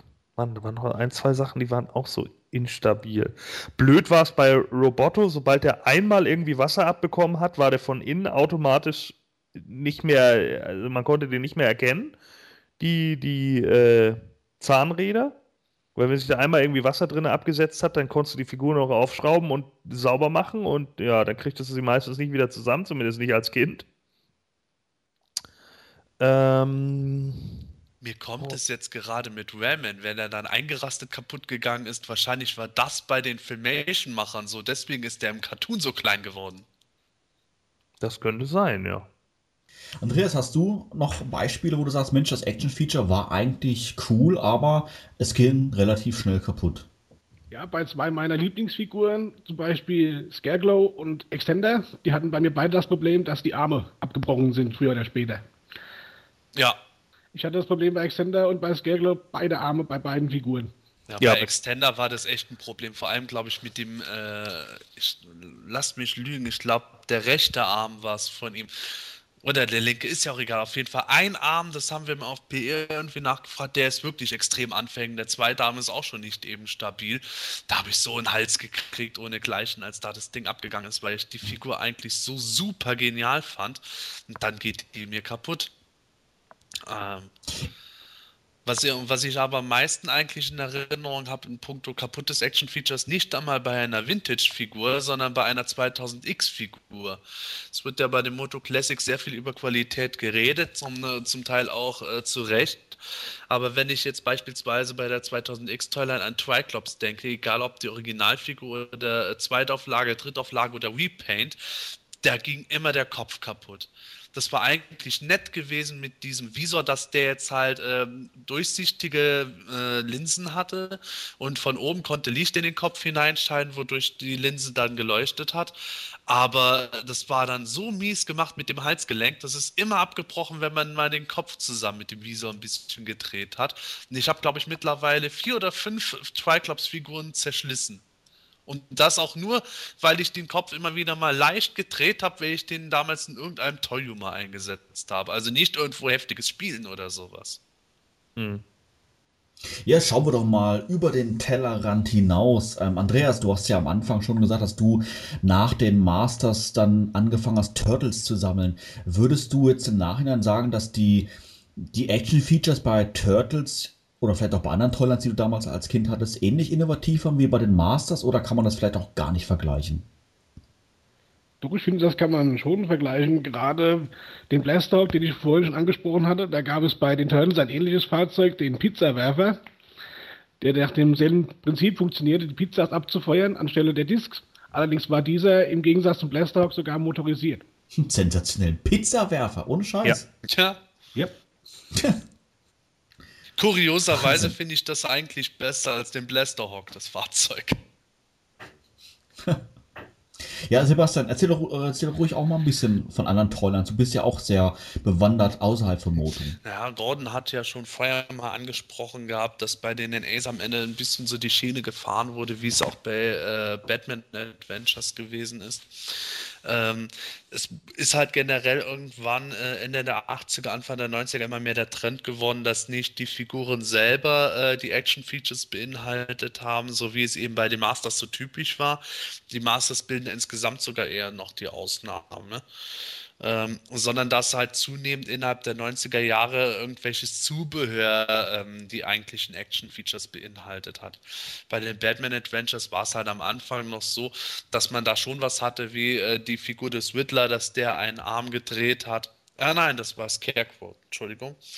Äh, zugleich hatte man dann aber eine Figur wie den Joker, die eine ganz normale Figur war, die halt einfach einen Rucksack hatte, in dem man Wasser gefüllt hat. Und so hat sich das dann immer weiter etabliert.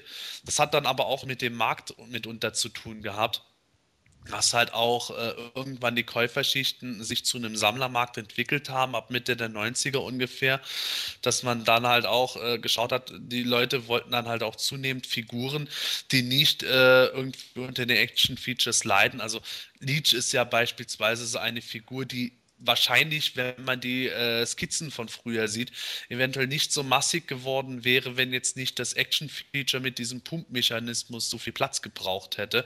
Mosquito hätte mit Sicherheit nicht so einen großen Torso und stark gekrümmte Beine bekommen, wenn man nicht den Platz im Torso gebraucht hätte.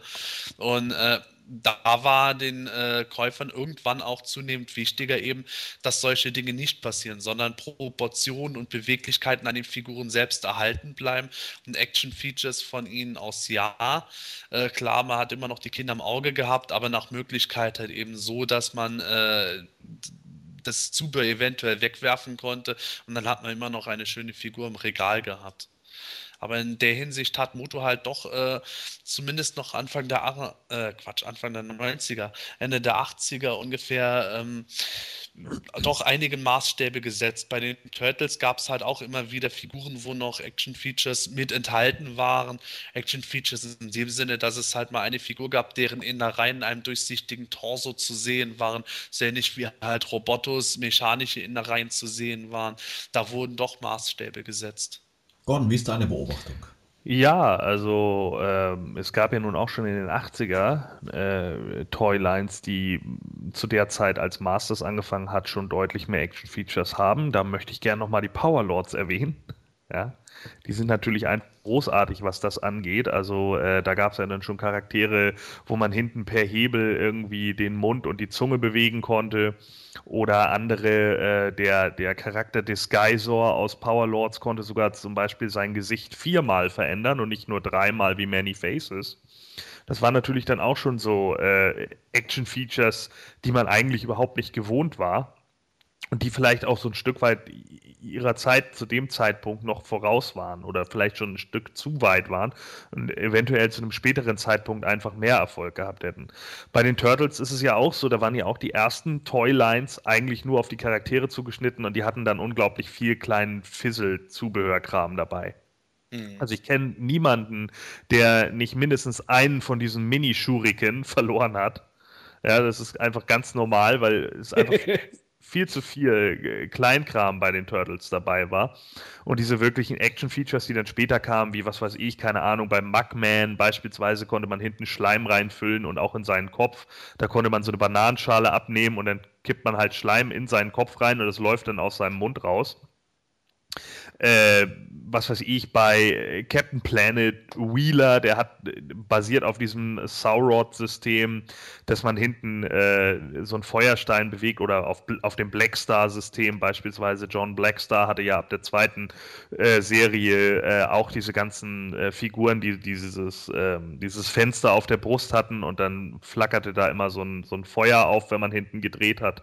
Das war zum Beispiel auch so ein Action-Feature, das immer kaputt gegangen ist. Ja, also das Ding konntest du, ich glaube, die Blackstar-Figuren äh, waren einfach zum Scheitern verurteilt, weil dieses Action-Feature immer kaputt war. Das heißt also, wenn du, wenn du so eine Figur zu Hause hattest, dann funktionierte der Feuerstein vielleicht zwei Monate danach war der aufgebraucht und dann war das Ding kaputt. Und das war es dann auch. Und dann konntest du das auch vergessen, weil du die Dinge auch nicht irgendwie nachbestellen konntest oder so. Und dann waren die Figuren hinfällig. Dann wurden sie auch für viele langweilig und dann, ja, wurden die weggeworfen. Keine Ahnung. Also da gab es unglaublich viel. Ähm, es, ich weiß nicht, also wenn ich jetzt an Captain Planet beispielsweise denke, hat man natürlich auch viele Sachen gehabt, die einfach immer nur auf irgendwelchen Wasserspritzsachen äh, basiert haben, dass man bei Guy hinten einen Rucksack äh, aufgefüllt hat und dann äh, an, den, an den Rücken geheftet und dann konnte sie aus ihrem Ring halt Wasser spritzen, während andere wie Linka, die als Kraft Wind hat, ja, konnte man natürlich nicht viel machen. Ne? Mal durch die Figur durchpusten ist ein bisschen langweilig.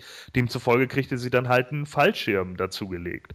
Und sowas hat sich dann natürlich äh, immer öfter abgezeichnet, dass halt diverse Figuren eigentlich mehr eben, ja, ihr ja, sozusagen durch ihr Zubehör glänzten, während man in den 80ern halt auch so keine Ahnung, Serien hatte, die auf der Masters of the Universe-Welle mitgeschwommen sind, wie Galaxy Warriors oder so, die konnten eigentlich gar nichts. Ne? Die sahen einfach nur muskulös aus und hatten dann irgendwelche Schwerter dabei. Genauso ähnlich ist es ja auch bei äh, Lost World of the Warlord. Man muss, Was mir auch noch einfallen würde, wären die Hasbro-Wrestler. Die hatten ja auch bedingt dadurch, dass es in Anführungsstrichen nur normale Menschen sind, hatten die auch die, das Action-Feature beschränkt auf eben den Hüftschwung und auch die Federarme und ich meine sogar mal einen Randy Savage gehabt zu haben, der ähnlich wie das Remnant Action-Feature funktioniert. Ja. Ja, den gab es auch. Und äh, Hasbro-Wrestler sind übrigens das perfekte Beispiel. Ja, also die sind das perfekte Beispiel, äh, wie Action-Features verschleißen. Das heißt, gerade diese Action-Features sind ja sehr oft genutzt worden und dadurch, dass der Ring, in dem man dann ja wresteln würde, auch noch aus so einem äh, Plastik war, wo nicht nur die Farbe von allen Figuren innerhalb von einer Woche abgeschürft war, sondern einfach auch die Features darunter komplett gelitten haben, sind die andauernd kaputt gegangen. Und meistens waren dann die Features, also ich erinnere mich da zum Beispiel an Papa Shango oder an El Matador, äh, die hatten so einen so Punch, da konnte man den Arm nach hinten ziehen mit einer Feder und der schlug dann nach vorne. Und gerade bei Papa Shango beispielsweise war dieser kleine, äh, ja, dieser, dieser kleine Übergang zwischen Arm und Körper, dieser, dieser ja, dieses Gelenk, war, was diesen Effekt äh, sozusagen hat, so dermaßen dünn, dass der bei unglaublich vielen Leuten einfach kaputt bricht.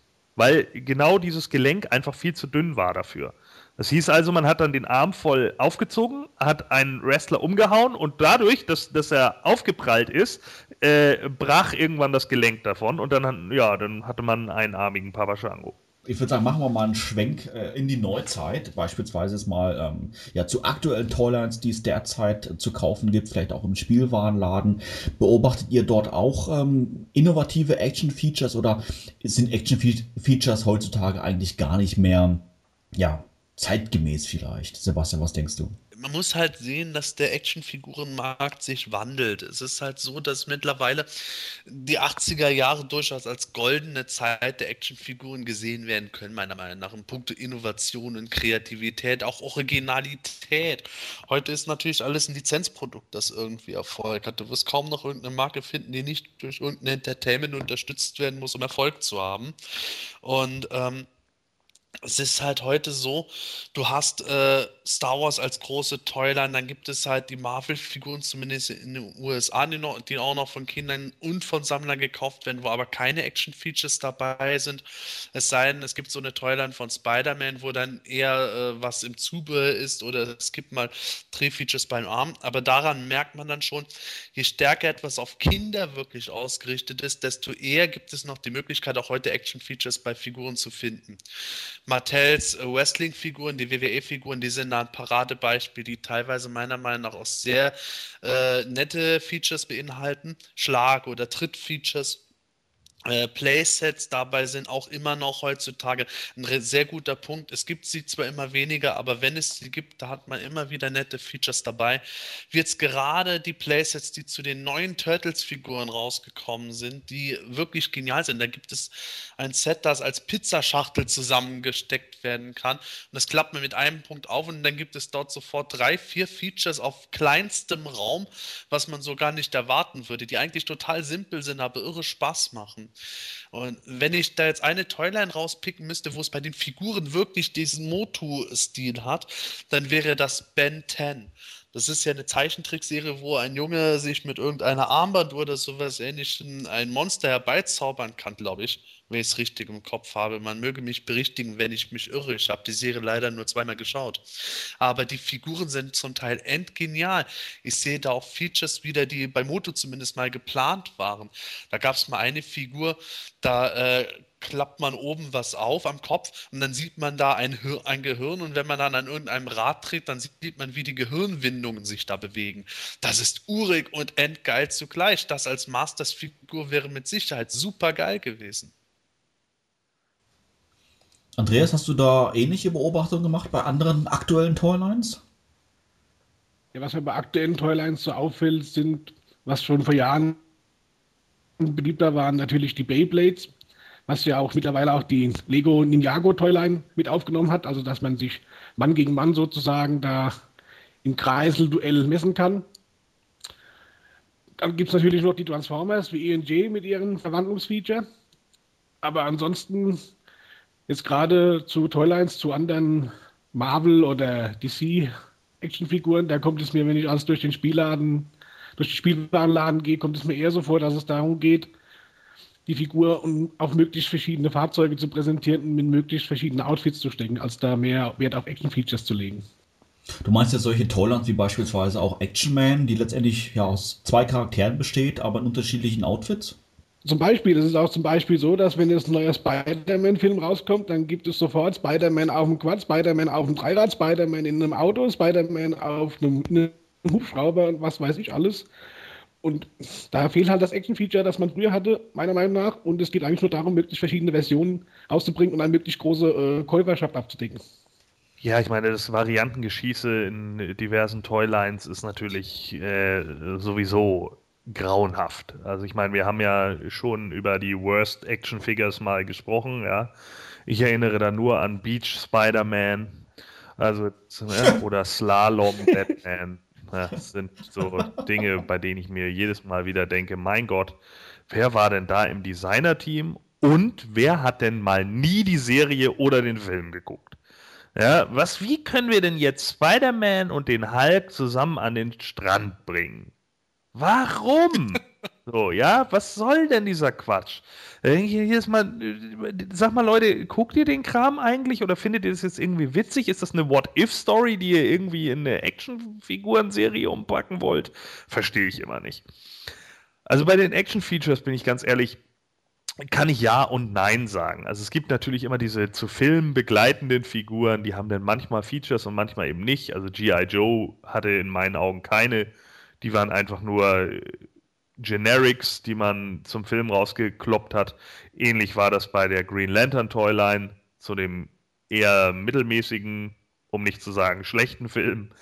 Ja, und dann hat man eben so andere Sachen, was weiß ich, keine Ahnung, Dragon Ball Z hat das äh, aufgebracht. Am Anfang gab es halt die Standardcharaktere und dann irgendwann, wenn sie dann ihre Super Saiyajin-Stufe 4, 5, 620.000 hatten, ja, und immer wieder over 9000 waren, Da kamen dann irgendwelche blitzenden Genki Damas dazu und dann musste, glaube ich, jeder Feuerball, den sie in irgendwie in der Serie nur einmal geschossen haben, musste auch in irgendeiner Figur dann mit verpackt werden und da war dann meistens das Feature, dass das dann irgendwie geleuchtet hat. Das heißt also, da war so eine kleine Diode oder sowas, so eine kleine Mini-Batterie mit drin, so eine Babyzelle oder irgendwie sowas und dann hat man da äh, hinten auf den Knopf gedrückt oder zwei Sachen aneinander gehalten und dann fing das halt an zu leuchten. Äh, was mir dabei teilweise halt aufgefallen ist, ist, dass einige Figuren in meinen Augen gerade durch ihr Action-Feature äh, fast unbespielbar sind. Ich habe es auch bei meinen beiden Cousins in, äh, auf Sizilien beobachtet.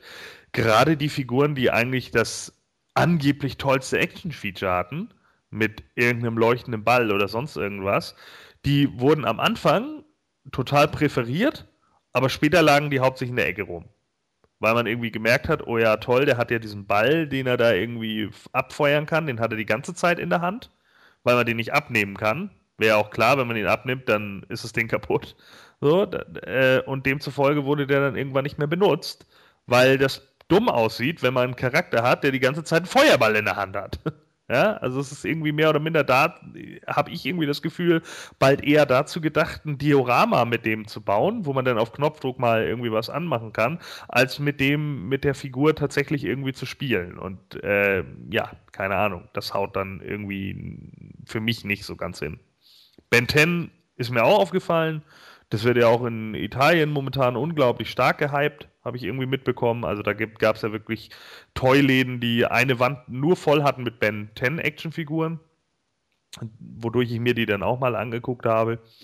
Ähm, die, sahen eigentlich ganz interessant aus, erinnerten mich allerdings sogar ein bisschen mehr so von, von der Größe und, und auch irgendwie von, dem, von den äh, Kreaturen-Flair irgendwie so ein bisschen mehr an, an Star Wars noch. Äh, haben aber, wie gesagt, eben die, die größeren Action-Features. Ansonsten, ja, also ich, ich weiß nicht, ob es, also besser ist es definitiv nicht geworden, finde ich, mit den Action-Features. Vor allen Dingen, weil so unglaublich viele Action-Features, die rausgekommen äh, äh sind, wie auch gerade schon gesagt hattest, äh, ein Hauptcharakter, der 520 verschiedene Action-Features hat oder so, in jeweils einer anderen Figur, da klappen die meisten einfach nicht richtig von. Die wirken einfach irgendwie total dumm oder unüberlegt, wie auch immer. Und ähm, das geht meistens irgendwie nach hinten los. Es bringt halt nichts, eine innovative Idee zu haben, wenn die einfach in der Toyline oder in dem Spielzeug selber nicht umsetzbar ist oder nicht richtig funktioniert, dann ist das halt einfach echt ärgerlich. Und da muss ich dann auch ganz einfach sagen, wäre das, was wir über Leeds Hände gesagt haben, schon meckern auf hohem Niveau. Denn ich habe wirklich Spider-Man-Figuren in der Hand gehabt, da hat das Action-Feature nicht einmal geklappt. Äh, ohne dass er sich irgendwie, was weiß ich, keine Ahnung, ich glaube, ich hatte so einen komischen Netzschuss oder sowas, der nie richtig funktioniert hat. Das hieß, der blieb dann irgendwie hängen oder er kam gleich gar nicht raus oder so. Also das erinnerte mich so ein bisschen an, an, an die Folge, wo Spider-Man seine Kräfte verliert, ja? Vielleicht ist es ja die Figur zu der Serie so. Oh nein, hat wieder nicht geklappt mit meinem Netz, verdammt! So, ja. Ich finde, ähm, da muss man eben je, jeweils suchen, nach welcher Toyline man da irgendwo Ausschau hält, welche Action-Features in welcher Toyline gehen. Die WWE-Figuren beispielsweise, die die Action-Features haben, manche finde ich da gut, manche schlecht. Ben Tennis hat für mich so eine Toyline, wo ich sage, die meisten Figuren, die ich bisher gesehen habe, deren Action-Features schienen recht gut zu funktionieren. Ähm, man könnte natürlich auch irgendwo sagen, dass jetzt aktuell diese Skylanders-Figuren äh, wahnsinnig spannende Action-Features haben, die eigentlich wirklich in der Neuzeit spielen, dass man die Figuren einfach auf diesen Turm stellt und die dann zusammen mit äh, einer Videospielkonsole dann in dem Videospiel aktivieren kann, diese Figuren. Mhm. Nur sind die Figuren selbst halt total unbeweglich, weswegen mich, mich auch noch weigert, die als Action-Figuren zu betiteln. Aber im Grunde ist das eigentlich meiner Meinung nach eine wirklich geniale Idee gewesen, um überhaupt das Thema Spielfiguren up-to-date zu halten.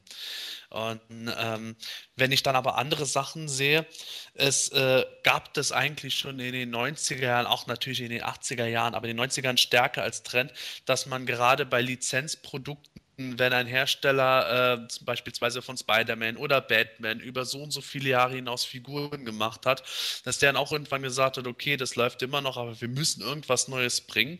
Und dann hat man oft den Eindruck gehabt, dass die Designer irgendwelche netten Ideen hatten für irgendwelche Charaktere oder äh, Action-Features und haben das dann einfach in diese Lizenzserie integriert, wodurch dann eben sowas rausgekommen ist wie Neon Armor Batman. Batman, der im Dunkeln eigentlich unerkannt sein sollte, trägt eine glänzend grüne Exoskelettrüstung dann auf einmal und solche Spirenzien. Was halt für diese Lizenzsachen wie Batman, Spider-Man etc. überhaupt nicht gepasst hat, was aber in einer Toyline, die absolut Originalität gehabt hätte, wie eben die Masters durchaus funktioniert hätte. Ich meine, Masters-Figur, die jetzt äh, Rüstungsteile zum Anstecken gehabt hätte, die dann auch noch irgendwie leuchten oder durchsichtig sind oder sowas, wäre mit Sicherheit Sicherheit gut angekommen, wenn der Rest vom Design dann auch gestimmt hätte. Und das ist auch bis heute so. Gerade Hasbro hat da meiner Meinung nach so eine Krankheit, dass sie entweder Beispiel Spider-Man zwanghaft versuchen, Features irgendwo einzubauen, wo es gar nicht notwendig wäre, nur um halt irgendwie nicht sagen zu müssen, wir haben nur eine Spider-Man-Figur, sondern wir haben fünf und äh, wenn sie das nicht machen, dann bringen sie irgendwelche Toylines raus wie von Thor, wo ich dann denke, ja, diese Waffen, die sich dann irgendwie umbauen oder aufklappen lassen, sind ja von der Grundidee eigentlich super genial. Aber guck die doch an, bei drei, drei Viertel Zoll großen Figuren sehen die viel zu globig und gigantisch aus. Das stellt sich doch nicht da mein Kind irgendwo gerne hin. Das ist halt was, wo ich glaube, dass manche Hersteller bis heute nicht so ganz verstanden haben, auf welche Details auch Kinder achten können. Ja, das sehe ich ganz ähnlich. Und ich weiß auch, dass es mir als Kind äh, oder als angehender Teenager, wie auch immer, schon damals unendlich auf den Sack gegangen ist bei einigen Toylines, äh, dass es immer nur dieselben Charaktere waren. Ich bin auch der felsenfesten Überzeugung, dass Action Man sich deswegen nicht durchgesetzt hat, weil es im Endeffekt nur zwei Charaktere waren. Und man hat dann einfach immer nur, ja, Ninja Action Man und Frühstücksei Action Man, ja. Das ist einfach nur langweilig. Das, das, das, das guckt sich doch keiner an. Es ist doch langweilig, wenn du dann irgendwie keinen Sidekick hast. Du hast keinen anderen Charakter. Vor allen Dingen, wo ist da der Spaß für die, für die ganzen anderen? Für die Freunde. Ja, ich bin Action Man. Ja, ich auch. Ja, ich auch. Ja, cool. Und ich bin Dr. X und ich auch.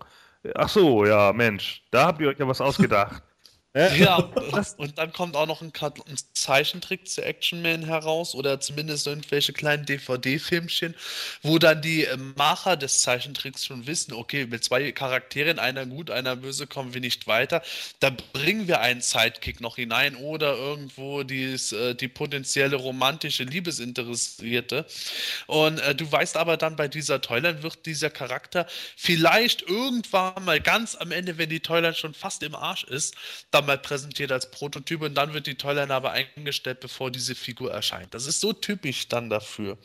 Und ähm, das ist meiner Meinung nach so dieses Prinzip von äh, Captain Action, wo du in den 50er und 60er Jahren einfach diese Joe-Figuren der größeren Formate gehabt hast, die dann einfach immer dieselben Charaktere waren, deren Kostüme man ausgewechselt hat. Aber selbst das wurde dann in den 70ern mit, mit den Migo-Figuren dann wieder umgewandelt und manche Leute scheinen irgendwo zu glauben, dass dieses alte Prinzip von damals den 60er Jahren irgendwo in der Neuzeit immer noch funktionieren muss, weil Spider-Man ist populär, also wird Spider-Man immer gekauft. Ja, deswegen sieht man auch seit Jahrzehnten immer in den Geschäften die gleichen Figuren aushängen, weil die ja so toll gekauft werden.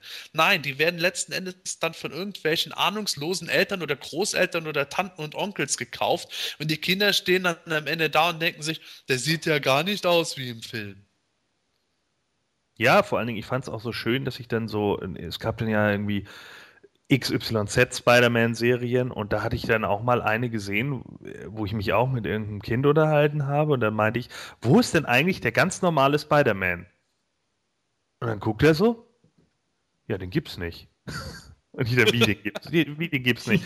Ja, das hier ist Web-Shooting Spider-Man und das ist Web Swimming Spider-Man und das ist Six-Armed Freak Spider-Man und das ist Glow in the Dark Spider-Man. Und ich dann so, ja, aber es muss doch einen geben, der einfach nur Spider-Man ist. The Amazing Spider-Man.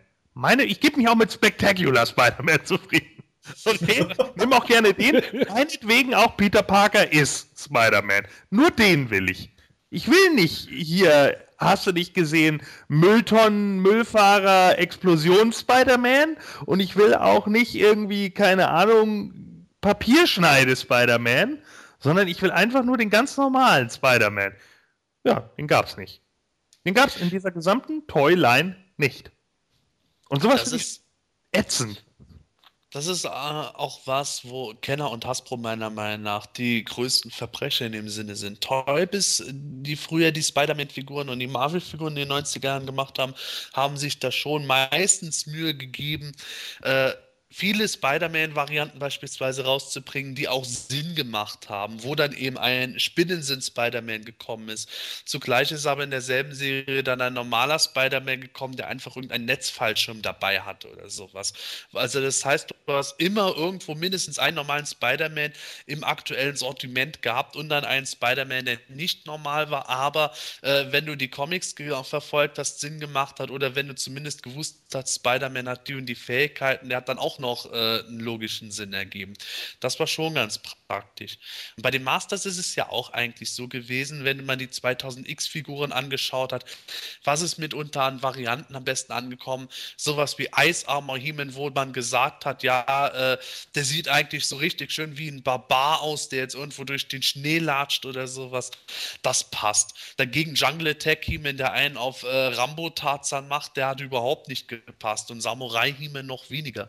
Das heißt, man muss irgendwo auch diesen Charakteren dann treu bleiben.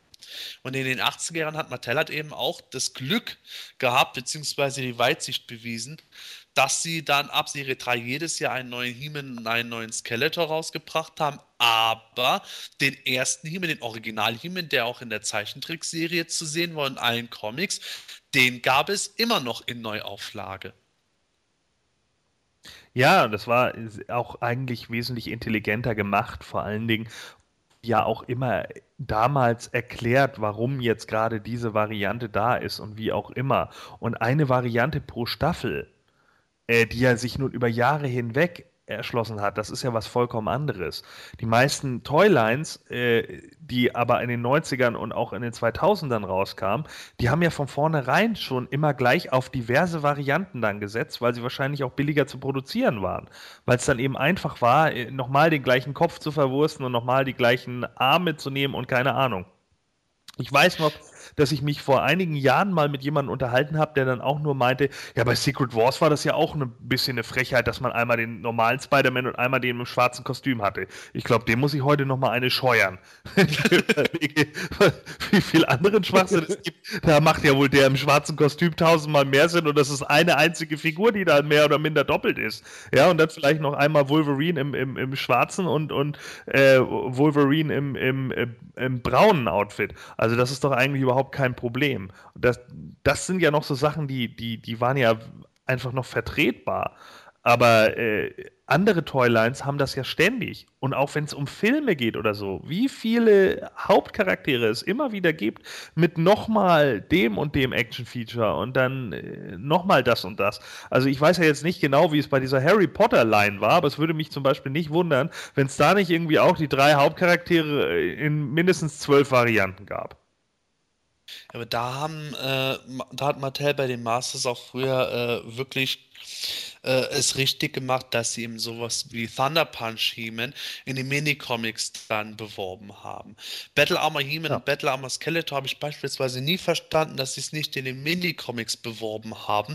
Aber zum Beispiel wenigstens in einem eher Harper Comic und in einem Hörspiel haben wir dann eine Origin Story für Battle Armor He-Man jeweils gehabt, die dann logisch war. Das heißt, dass äh, wenn man auch aus heutiger Sicht jetzt Battle Armor He-Man präsentiert bekäme, zum allerersten Mal, würde es mit Sicherheit einen Anteil Fans geben, die sagen, Boah, der sieht ja gar nicht aus wie der He-Man, den ich kenne, der ist ja kacke.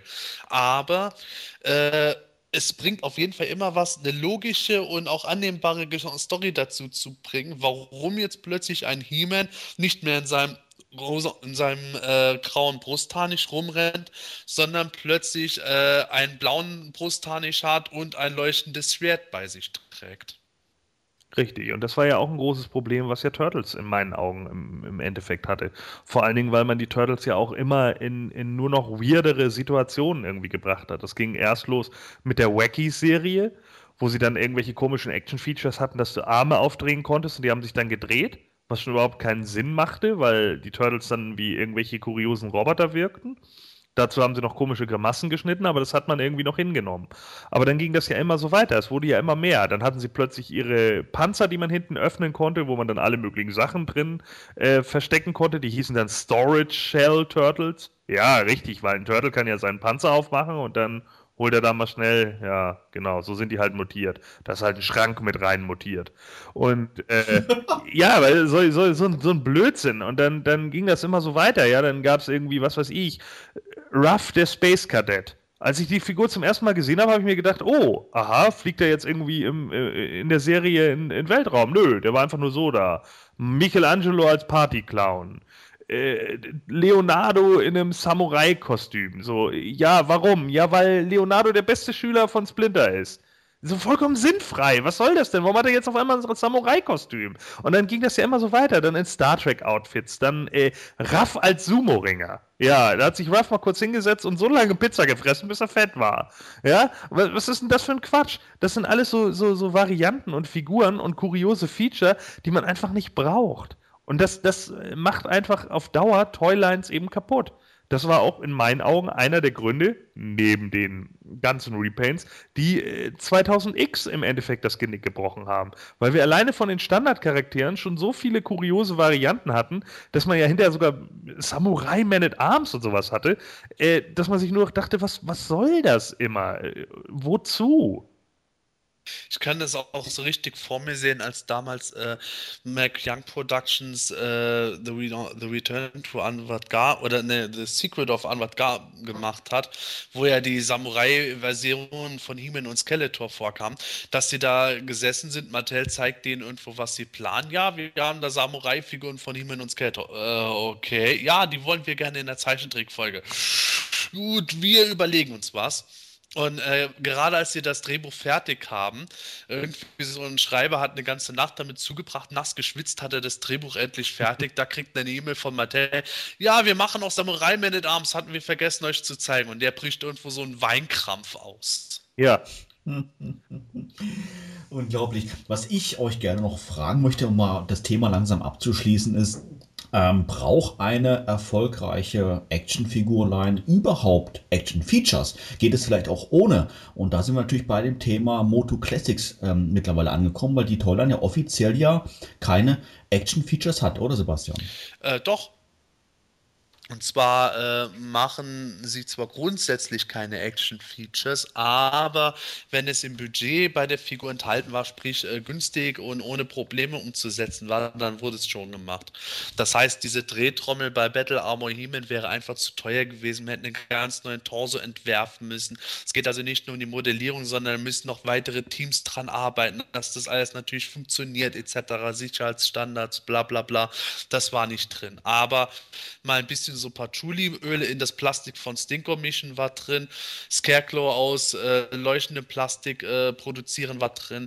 Bei Clawful hat es mich ehrlich gesagt gewundert, dass seine große Scherenklaue einen Federmechanismus drin hat, was auch meiner Meinung nach nicht die beste Idee war. Aber es gibt immer wieder so Einzelfälle bei den Moto Classics, wo sie dann doch Action-Features als solche nochmal umsetzen konnten. Ansonsten werden sie eher simuliert, um eben wie bei Mechanic den Look zu haben, dass er auch mit ausgefahrenem Hals drapiert werden kann. Ja, aber um auf deine Frage zurückzukommen, sind Action-Features für eine Toyline nötig? Grundsätzlich nein, vor allen Dingen dann nicht, wenn sie für Sammler sind. Das heißt, wenn du jetzt eine Toyline for the Adult Collector hast oder eine Reihe hast, wo du weißt, dass zumindest ein sehr großer Anteil einfach Erwachsene oder jugendliche Sammler sind, dann weißt du, du musst jetzt nicht besonders was für Schießmechanismen und sowas integrieren. Wenn es eine Toyline ist, die für Kinder ist, da würde ich nach heutigem Standard sagen, ist es nicht mehr so wichtig wie früher, aber es ist auf jeden Fall gut, wenn man sinnvolle Action-Features in einer Art Deluxe-Serie noch zusätzlich anbietet. Mattel macht da meiner Meinung nach mit den Wrestling-Figuren eigentlich es richtig, dass man günstige Figuren ohne Action-Features anbietet, aber die Figuren mit Action-Features zu einem Aufpreis auch nochmal erhältlich bleiben lässt. Andreas, ähm, siehst du das ähnlich wie der Sebastian? Ähm, sagst du, bei den Moto Classics brauche ich jetzt wirklich keine ausgefeilten Action-Features, mal abgesehen von den, von den Beispielen, die er jetzt genannt hat? Oder würdest du sagen, Mensch, ich denke mal, die Toyline würde sich besser verkaufen, wenn jetzt wirklich ähm, ja, die Action-Features aus den 80er Jahren auch in die Moto Classics transportiert worden wären? Nein, also ich sehe das im Prinzip genauso. Action-Feature, das wird heute, selbst wenn es vorhanden wäre, wäre es nur unnötig teuer und würden nicht mehr genutzt werden. Und man sieht auch bei, bei anderen erwachsenen Toylines, wie jetzt von Sideshow oder von Hot Toys, da beschränken sich die Action-Features auch nur auf anders ansteckbare Hände und Köpfe. Von daher glaube ich auch nicht, dass es zwingend notwendig ist, für erwachsene Toylines da noch Action-Features einzubauen. Bei Kinder-Toylines wiederum ist fraglich, wenn es gut gemacht ist, wie gesagt, auf jeden Fall. Aber ja, ist seltener der Fall als früher. Ja, also ich würde generell sagen, klares Nein. Ich gehöre nicht dazu, ich bin auch nicht der Meinung, dass es gerade für Kinder irgendwie zwingend notwendig ist, äh, ein besonderes Action-Feature zu haben, denn die meisten Kinder, wenn sie mit solchen Figuren spielen, haben sowieso ihre eigene Fantasie und brauchen dann nicht zwangsläufig irgendein Action-Feature. Das sieht man auch an den Star Wars-Figuren, äh, an den ersten, die sind von 77, 85 gelaufen und da hatte keine irgendwie ein großartiges Action-Feature. Die haben dadurch geglänzt, dass sie äh, abgedrehte Charaktere waren oder einigermaßen ordentlich äh, designte Charaktere Charaktere. Auch bei Masters of the Universe, die haben sich mit Sicherheit nicht deshalb verkauft, weil sie so einen guten Hüftschwung haben. Da haben die Kinder garantiert nicht deswegen da gesessen und gesagt, oh ja, da habe ich so einen blonden äh, Barbaren in der Hand gehabt. Der hatte so einen fantastischen Hüftschwung, kauf mir den mal. Sondern hat man sich deshalb genommen, weil sie dachten, wow, das ist eine großartige Welt.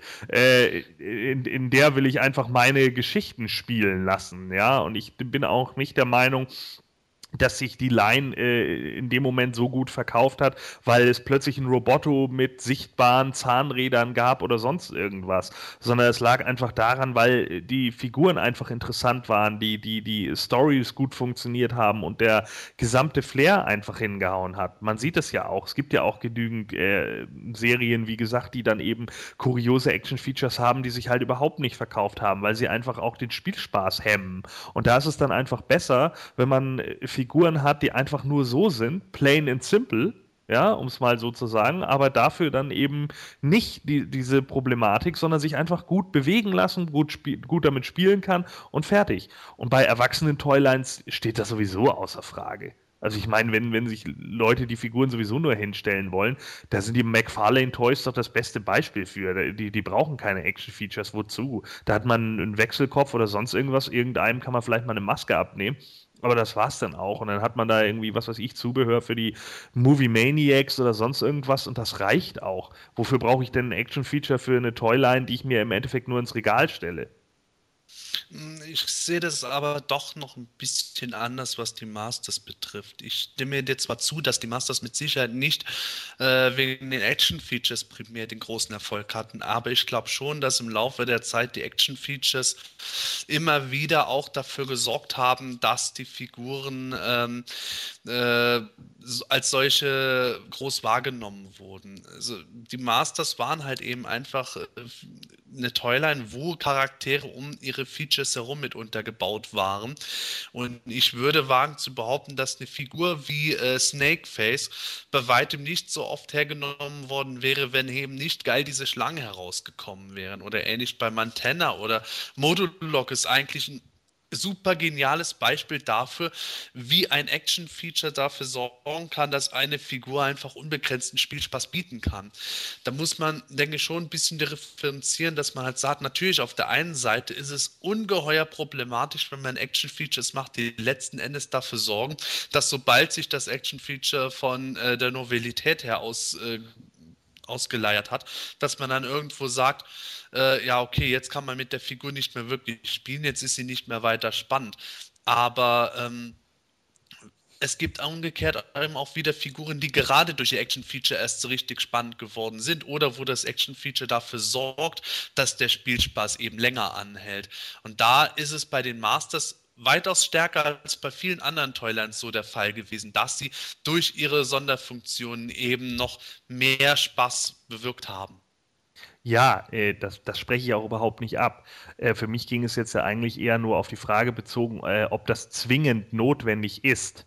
Und das glaube ich einfach nicht. Also ich glaube nicht, dass es zwingend notwendig ist, für eine Toyline äh, Erfolg zu haben. Und was man ja in der ersten Masters of the Universe Staffel nun mal sieht, da haben wirklich alle nur den Hüftschwung und das war es dann im Endeffekt auch. Ansonsten gab es keine großartigen Action-Features bei den äh, Figuren und die, die haben sich trotzdem äh, verkauft und waren trotzdem sehr gefragt äh, und sonst hätte es ja die zweite Staffel nie gegeben, wenn, wenn die ein Flop gewesen wären. Und demzufolge bin ich, äh, auch bei Turtles ist es ja ewig lange so gewesen, dass die ganzen Figuren gar keine Action-Features haben. Ich meine, die angesprochenen, was weiß ich, Mutagen-Man, den wir vorhin hatten, mit, dem, mit den durchsichtigen Eingeweiden oder sonst irgendwas, die kamen auch erst in der dritten oder vierten Staffel von Turtles auf und nicht sofort in der zweiten. Da waren auch nicht äh, sofort die Action-Features irgendwie gegeben, sondern da waren dann auch eher Figuren, die halt Zubehör hatten. Aber äh, die funktioniert eben aufgrund der Zeichentrickserie, die dazu lief und so weiter und so fort. Und später hatte man eventuell dann ein bisschen mehr Budget. Playmates hatte dann ein bisschen mehr Budget und dann konnten sie halt weirdere Charaktere basteln und ein paar von denen hatten eben auch Features. Das ist ja auch vollkommen in Ordnung und da kann ich auch verstehen, dass es einige Features gab, die einfach cool sind und die auch gut funktioniert haben. Ich, deswegen habe ich Mugman ja auch vorhin genannt. Das Action-Feature mit dem Schleim fand ich grandios. Das war eine super gute Idee. Einmal aus dem Mund, einmal aus dem Bauch. Steht außer Frage. Aber ich glaube zum Beispiel auch nicht, dass Turtles jetzt gerade wegen solchen Charakteren wie Mugman den Erfolg hatte, sondern Turtles hatte den Erfolg, weil es für die Zeit einfach irgendwie passte, weil es durch die Zeichentrickserie passte und ich denke, bei He-Man wäre das genau genauso gewesen. Und ich glaube, es gibt viele Charaktere, die auch ohne Action-Feature immer noch unglaublich beliebt sind. Man at Arms äh, erfreut sich immer noch einer riesigen Beliebtheit. Die Figur, wenn man es ganz genau nimmt, wäre tierisch langweilig. Natürlich. Ich denke nur, dass die Action-Features bei Masters mehr als bei einer Toyline wie Turtles sogar eben ein essentieller Teil des Erfolgsrezeptes war. Und das finde ich halt eben auch, äh, kann man an den 30th Anniversary-Figuren recht gut ausmachen, wo äh, man dann sagt, eine Figur wie ähm, The Mighty Spector, wo man dann irgendwo steht, ja, was kann der eigentlich als Besonderheit? Ja, The Mighty Spector ist ein zeitreisender Agent, der mit seinem kosmischen Schlüssel irgendein grünes äh, Schwert machen kann. Wo man sich schon irgendwo denkt, das wäre in den 80er Jahren als Feature total schwer umsetzbar gewesen. Und das passt dann auch wieder nicht zum Namen. Das ist ja gerade bei den Masters auch so, dass die Namen häufig dann auch äh, einen Querverweis zu ihren Action-Features gehabt haben. Clawful, Claw die Klaue, eben seine Scherenhand dabei. Jitsu hat sich auch auf den Schlaghammer irgendwo bezogen. Man Effaces, Nomen ist Omen.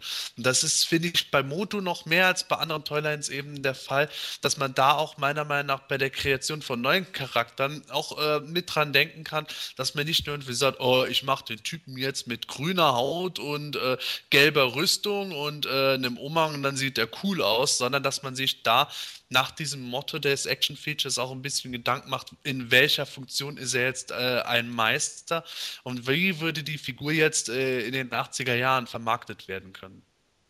Ja, und Basov, ne? Verpiss dich. ja, sensationell. Ah, ja, ich denke, dass bei den, bei den Action-Features auch ein Stück weit auch ähm, ja, der persönliche Geschmack auch eine, vielleicht auch eine Rolle spielt. Ob das Action-Feature angenommen wurde, ob es ein Erfolg wurde für die Firma oder letztendlich vielleicht sogar auch ein Flop wurde. Ähm, anfangs des Themas ähm, hatte ich ja gefragt, was euch denn ja in, in Erinnerung geblieben ist, welches Action-Feature wirklich genial war. Und diese Frage möchte ich dann gerne mal an unsere Zuhörer weiterreichen. Ähm, ja, welche Figuren und Fahrzeuge sind denn dir aufgrund des tollen Action-Features ganz besonders im Gedächtnis geblieben? Welche fandest du total oder ja, welche fandest du total langweilig? Schreib uns deine Meinung doch am besten mal im Forum von Planetonia. Wir würden uns sehr darüber freuen.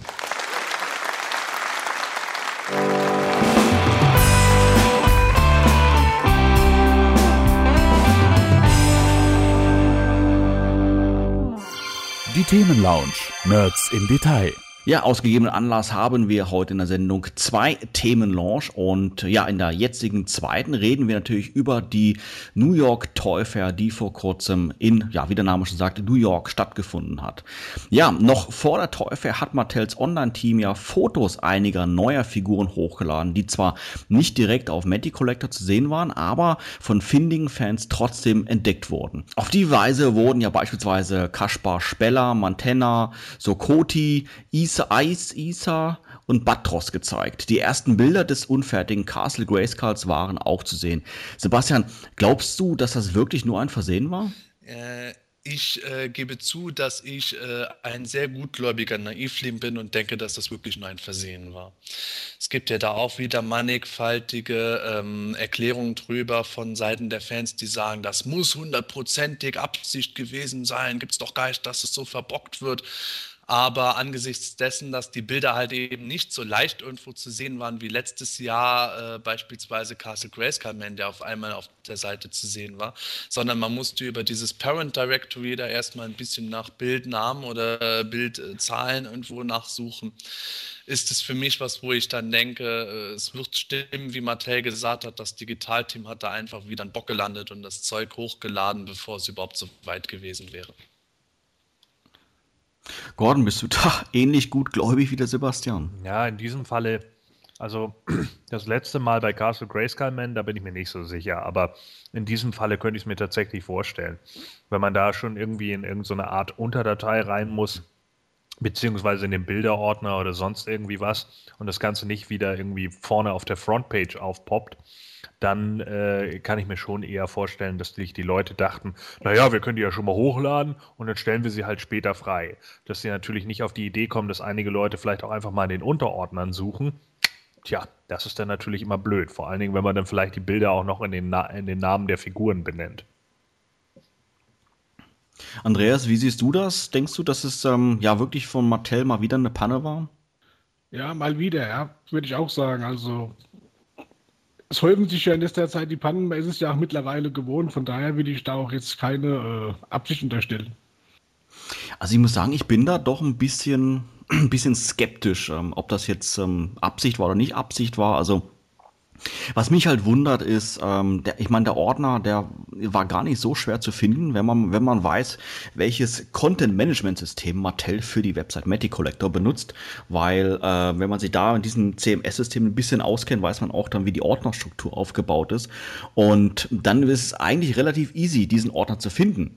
Was mich nur wundert, ist, dass in diesem Ordner jetzt nicht nur Bilder von der äh, New York Toy Fair zu finden waren, sondern wirklich Bilder schon, ja, bis Januar zurück, 2012. Und da wundert mich ehrlich gesagt, warum dieser Ordner vorher nie entdeckt wurde. Wobei ich weiß es nicht ganz genau, ob es wirklich so war, aber zumindest jetzt ist er jetzt irgendwie erst populär in den Vordergrund gekommen. Und ähm, ich kann mich nicht erinnern, dass es beispielsweise schon zur letzten Messe irgendwie bei der San Diego Comic Con oder sowas der Fall gewesen war, aber naja, sei es drum. Also, wie gesagt, ich finde es ein bisschen, bisschen, bisschen merkwürdig, aber ich könnte mir schon vorstellen, dass es einfach von, wie Sebastian, wie du gerade gesagt hast, vom Online-Team eine Panne war und das Ding einfach hochgeladen hat. Würde vielleicht auch erklären, warum es von Castle Grayskull die, die unfertigen Bilder waren, also die unbemalte Burg war und nicht die finale, aber warum man sowas online hochlädt und untereinander nicht per E-Mail verschickt oder ein interner Server irgendwie dafür ähm, herhalten kann, ist mir jetzt ein Rätsel, aber naja, man muss ja nicht alles wissen. Besonders wenn man bei Mattel arbeitet. Mag sein. Also, wie gesagt, ich verstehe es wirklich nicht. Also, ich, es kann ja, es kann ja sogar sein, dass die, diese beiden Teams nicht im gleichen Gebäude sitzen, sowas alles, oder sogar vielleicht unterschiedliche Firmen sind, bla, bla, bla.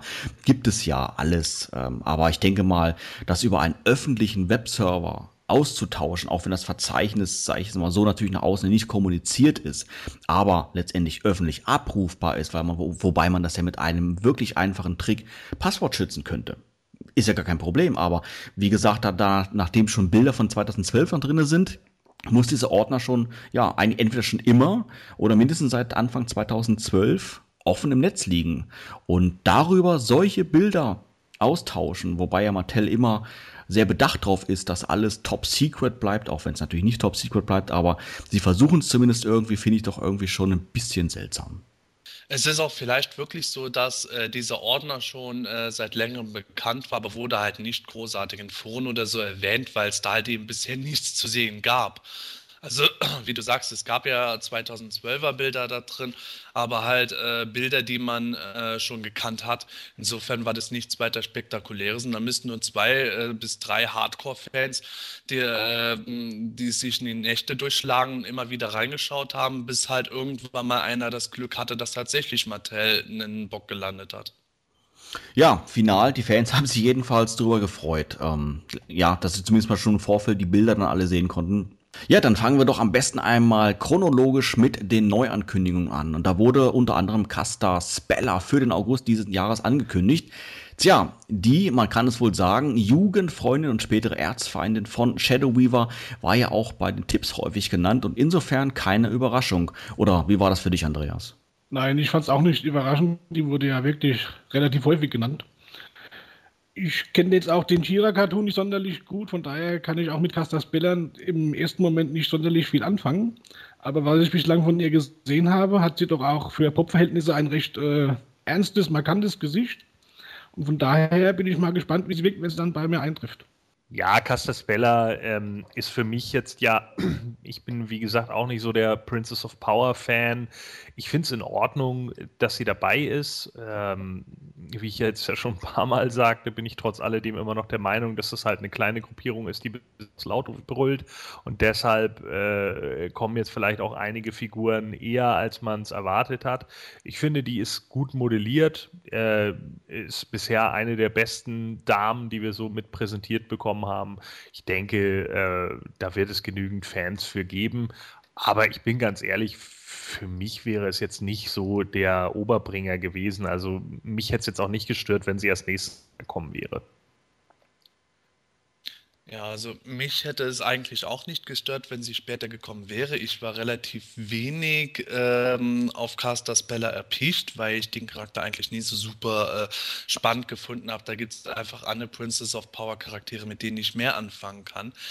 Aber ich muss zugeben, für mich die große Überraschung bei der Figur war eigentlich, wie sie umgesetzt ist. Ich bin da wirklich sehr, sehr positiv überrascht und äußerst angetan. Und ähm, ich wage sogar zu behaupten, dass es für mich persönlich die bisher beste Princess of Power Figur ist, von den Bildern her. Ich finde es einfach. Äh, ganz toll gemacht. Natürlich habe ich erwartet, dass die aussieht wie im Filmation-Cartoon, also nicht gelb-orange, sondern blau-gelb-orange. Und äh, das Gesicht ist aber wirklich toll gemacht und auch diese Details bei der Kostümierung finde ich toll. Und dann das Zubehör, okay, die hat wieder den ollen Schild dabei, aber diesmal halt durchsichtig, so gelblich durchsichtig wie diese Effekte bei Thunder Punch He-Man. Und genauso hat die dann auch noch einen Magieblitz dabei. Äh, das Rad, das bei der Actionfigur dabei war, ist abnehmbar für hinten dran auch noch mit vorhanden. Also die Figur, die äh, begeistert mich schon regelrecht momentan. Da muss ich wirklich sagen, dass die Four Horsemen mich da da äußerst positiv überrascht haben. Ja, ich sehe das so, so ein bisschen so wie der Gordon. Also ich kann mich jetzt mit Prince of Power ja, ich will nicht sagen, nicht jetzt nicht unbedingt anfreunden, sondern ich konnte mich eigentlich als, als Kind nie, nie wirklich damit anfreunden. Ich habe da keinen großen Bezug zu, aber ich finde die Umsetzung der Damen generell eigentlich okay. Also ich, ähm, mich stört das auch nicht, dass, dass, dass wir jetzt so eine große Damenvielfalt haben bei den Moto Classics. Ich meine, ist ja auch nicht schlecht für die männlichen Charaktere irgendwie mal, ne? Ein bisschen Abwechslung. Aber ähm, ich fand die, ich, ich finde die Figur generell auch schick. Ich kann nichts dagegen ähm, irgendwie das groß aussetzen.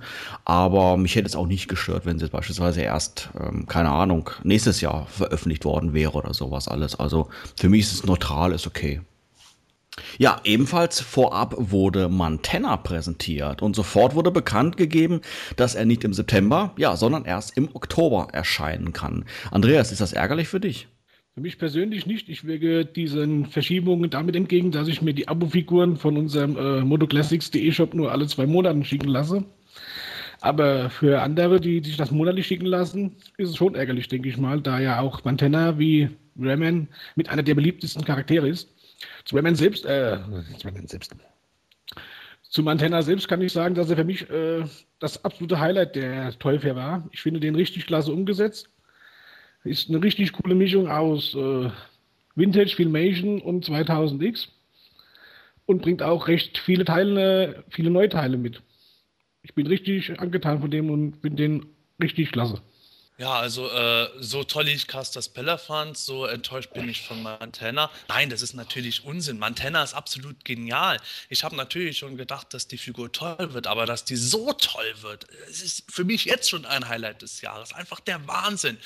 Wechselaugen noch dabei, dann äh, diese vier Beine vollkommen beweglich gemacht. Das finde ich einfach toll. Und dann der Kopf ist wirklich sehr stark auf 2000X gemacht. In der Hinsicht, dass halt äh, die, äh, die Augen gelb sind, ist natürlich auch im Filmation-Cartoon so gewesen. Aber diese ganzen Mandibeln und alles, das Maul und so, das äh, schreit für mich nach 2000X-Dection, die einfach absolut genial war.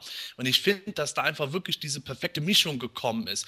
Das Beste aus allen bisherigen Versionen zusammengefasst in dieser Figur macht die für mich zu einer der besten der gesamten Toyline bisher. Herrlich.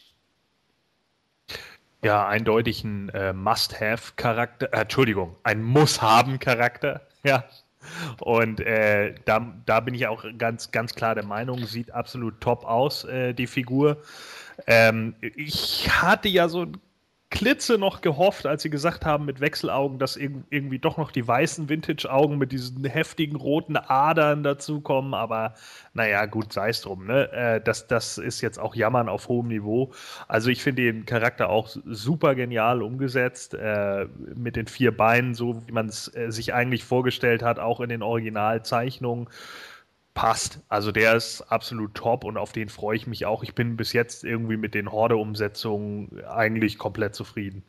Nee, also Montana ist auf alle Fälle ähm, wirklich eine klasse Figur, hat mir auch auf Anhieb sehr, sehr gut gefallen. Würde ich auch persönlich schon als, als Highlight bezeichnen, dieser New York Toy Fair. Ich muss sagen, es ist für mich doch ein bisschen gewöhnungsbedürftig, ihn jetzt da wirklich mit vier Beinen zu sehen. Ich weiß natürlich, dass er schon in der Vintage-Version auch vier Beine hatte, aber wenn ich ehrlich bin, habe ich das als Kind nie wirklich als vier Beine wahrgenommen, weil die ja die, die Beine rechts und links ja, zusammenmodelliert wurden. Und man, wenn man nur genau hinschaut, erkennt man ja wirklich, dass es jeweils rechts und links zwei Beine sind. Aber für mich war es früher immer nur, ja, dass er wirklich nur, nur normale zwei Beine gehabt hat. Und umso überraschter war ich dann im äh, Geheimnis des Zauberschwelles, wo er dann halt auch entsprechend mit vier Beinen dann auch für die dargestellt wurde. Aber das ist, ist okay für mich. Also das passt, ist nur ein bisschen gewöhnungsbedürftig.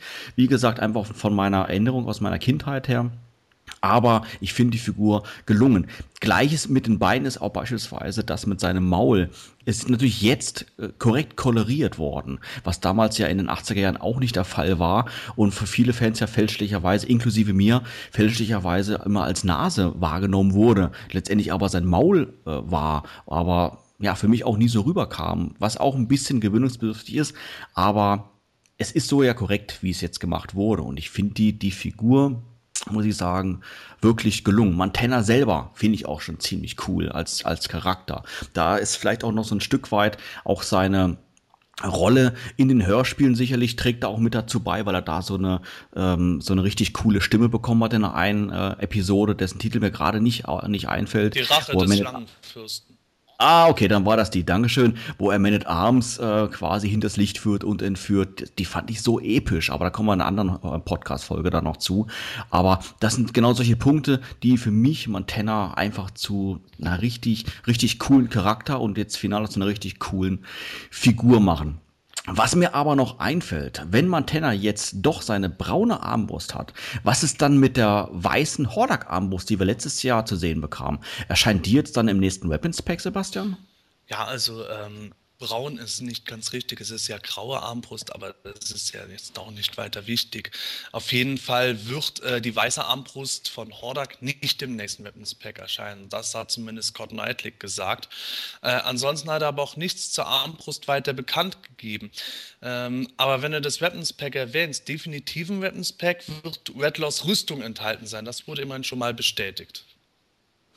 Okay, dann wissen wir zusammen mit der Tossas Schwert schon mal zwei Teile. Aber bezüglich Figuren, die jetzt im Clapitonia-Abo drin sind, ähm, war es das ja dann schon an Neuankündigungen, oder? Ja, schon, aber auf die Weise werden wir spätestens auf der San Diego Comic Con noch Geldor, die regulären Figuren für Oktober und Dezember, sowie die letzten Quartalsartikel zu sehen kriegen. Außerdem gab es ja auch noch so genug andere Neuigkeiten auf der Tollfair. Ja, das stimmt allerdings. Denn lange gerüchtet hat sich eine ganz große Sache nun final bestätigt. Andreas, willst du die Katze aus dem Sack lassen? Ja, Vor der Teufel wurden drei weitere Figuren enthüllt, nämlich Batros, Iser und Chokoti. Auf der Teufel hat Mattel dann bekannt gegeben, dass sie Teil eines Filmations-Abos sind. Ja, Wahnsinn. Dann haben sich die Gerüchte also tatsächlich bestätigt. Wie letztes Jahr die 30th Anniversary Reihe besteht auch die Filmation Toyline als Ergänzung zu den übrigen Moto Classics aus insgesamt sechs Figuren und kann separat abonniert werden. Ähm, Sebastian, kannst du unsere Hörer, die mit deinem Zeichentrick nicht so vertraut sind, vielleicht kurz erzählen, wer genau die bisher bekannten drei Charaktere eigentlich sind? Ja, also alle drei Charaktere sind eben aus der He-Man-Zeichentrickserie von Filmation gekommen und haben jeweils einen Auftritt verbucht. Batros war ein Schurke, der sich ähm, kurzzeitig mit Skeletor verbündet hatte, aber dann auch sogar versucht hat, äh, Skeletor ähm, den Rang als äh, Herrscher über die Kämpfer des Bösen streitig zu machen, vergeblich.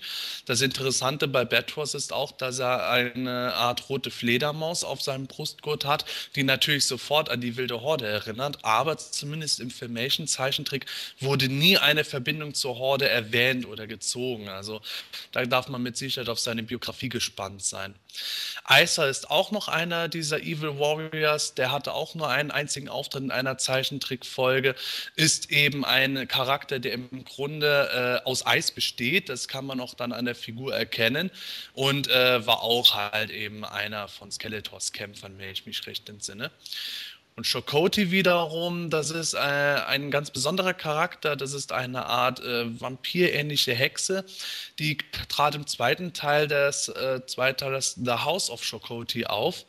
Und ähm, die ist im Grunde eine uralte Hexe gewesen, die ähm, auch äh, Kreaturen unter anderem herbeibeschwert hat, die sogenannten Darklings. Davon wird doch eins bei der Figur beiliegen, die äh, sehr stark, genauso wie der Name Shokoti, äh, Anleihen an H.P. Lovecraft hat.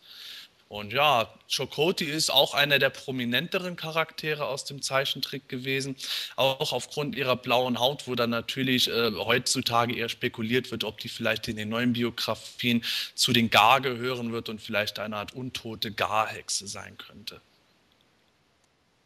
Ja, das hört sich auf alle Fälle schon mal sehr spannend an. Ähm, das heißt, im Juli geht es los mit Batros, im Sommermonat August kühlt es dann Eiser etwas ab und im September folgt dann Schokoti. Gordon, ich gehe da mal von aus, dass du als Komplettsammler ja auch äh, hier ein Abo abschließt. Aber sage mal, was hältst du von der Idee an sich äh, und natürlich auch von den drei Figuren selbst? Falscher Tempus, abgeschlossen hast. Perfekt. Ist nämlich schon passiert. Denn äh, natürlich Komplettsammler, ich brauche äh, natürlich auch diese Figuren und ich finde alle drei bisher sehr gelungen muss ich ganz ehrlich sagen. Bei Aisha dachte ich halt am Anfang immer, dass er so eine Figur wie Illumina gewesen wäre, ja, irgendwie so, nur so eine Zeichnung oder ein Charakter aus irgendeinem Comic, bis ich dann irgendwann mitbekommen habe, ach nee, das war ein äh, Charakter aus einem Filmation-Cartoon und daraufhin habe ich irgendwann die, die Folge mal nachgeholt. Äh, ich finde den eigentlich ziemlich gut umgesetzt, bei äh, Batros geht mir das genauso, aber ich denke auch, dass Shokoti hier in diesem Moment eher das Highlight ist, auch alleine wegen des Zubehörs und ich hoffe mal, dass die wirklich nicht beschnitten wird, jetzt noch noch irgendwie, dass der Darkling wieder wegkommt oder dass Cape plötzlich wieder nur in einem Weapons Pack zu sehen ist oder sonst irgendwie was. Ich finde eigentlich alle drei sind sehr gut so, wie sie vorgestellt sind und ich hoffe einfach darauf, dass auch das Zubehör dabei bleibt. Ja, auch ich kann nur bestätigen, dass die drei sehr gut umgesetzt sind, also recht detailgetreu, was die Vorlage vom Cartoon angeht. Man muss auch bedenken, dass der Filmation Cartoon in den USA ja noch weitaus größere Bedeutung hat als bei uns hier in Deutschland. Von daher halte ich auch die Idee eines Filmations-Abos eigentlich für eine gute Sache. Ob ich selbst jetzt ein Abo abschließen will, da bin ich noch am Überlegen. Also momentan, äh, Iser finde ich sehr gelungen, Shokodi ebenfalls, aber dieser Batros, der konnte mich noch nicht so überzeugen. Da bin ich noch am Überlegen, ob ich dann auch ein Abo abschließen werde. Also bei mir ist es so, dass auch das Abo bereits gesichert ist. Ich bin eigentlich auch sehr begeistert von den Figuren. Schokoti finde ich natürlich absolut äh, klasse. Jetzt weniger äh, die Figur an sich selber. Ich finde, das Design von Schokoti ist immer etwas schlicht gewesen, auch wenn sich die Forceman-Punkte Detaillierung Mühe gegeben haben. Aber eine 2000X-Version von Schokoti hätte mir grundlegend damals besser gefallen. Aber äh, aufgrund des Charakters freue ich mich halt schon ungemein auf die Figuren. Der Dark Darkling als Beilage ist halt absolut genial. Und ich als Lovecraft-Fan bin dann sowieso schon glücklich. Batros wiederum finde ich auch äh, super toll. Batros hat mir schon immer toll gefallen. Ich habe äh, immer darauf gehofft, dass der kommen würde.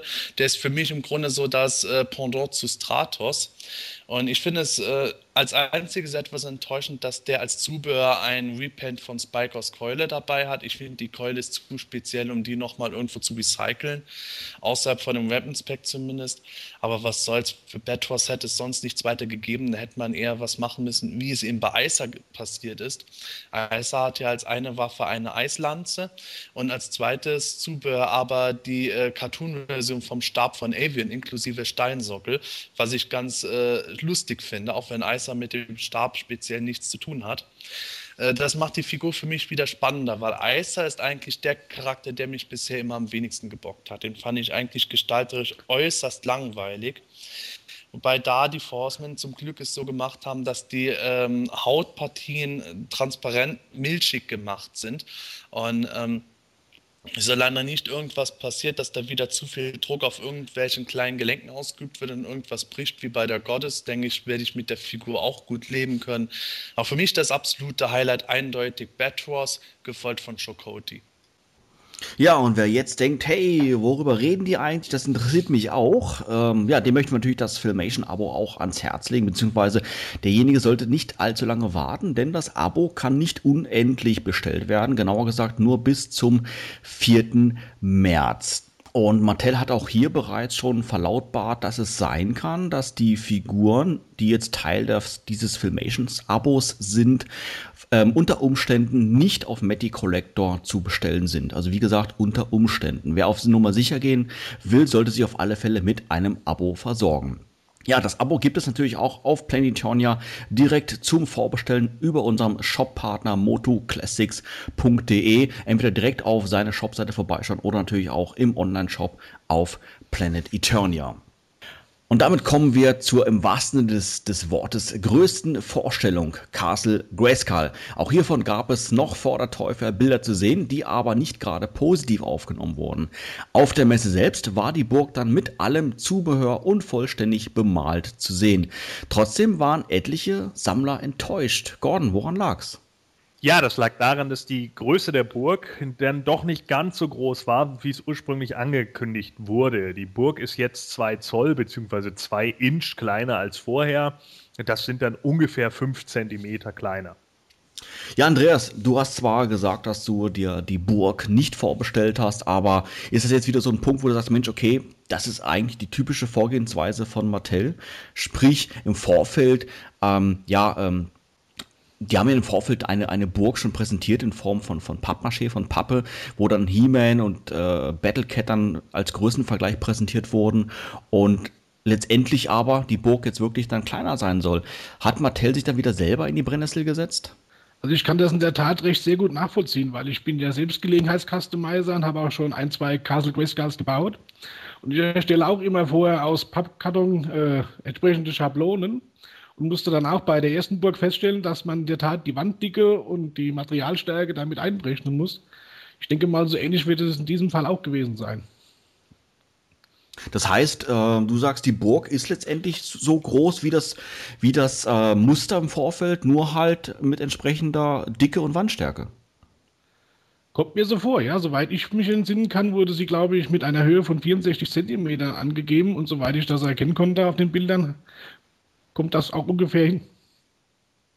Sebastian, denkst du, das ist so richtig, wie Andreas das äh, erklärt? Ah, das ist vielleicht auch ein Teil Interpretationsfrage. Ich habe diverse Bilder mir angeschaut, wo die Leute ähm, teilweise minutiös versucht haben zu beweisen, dass die Burg die ursprünglichen Ausmaße hat oder die Burg eben nicht die ursprünglichen Ausmaße hat. Da tendiere ich persönlich dazu zu sagen, dass die Burg tatsächlich im Vergleich zu dem, äh, was auf den Skizzen zu sehen war, diese zwei Zoll kleiner ist.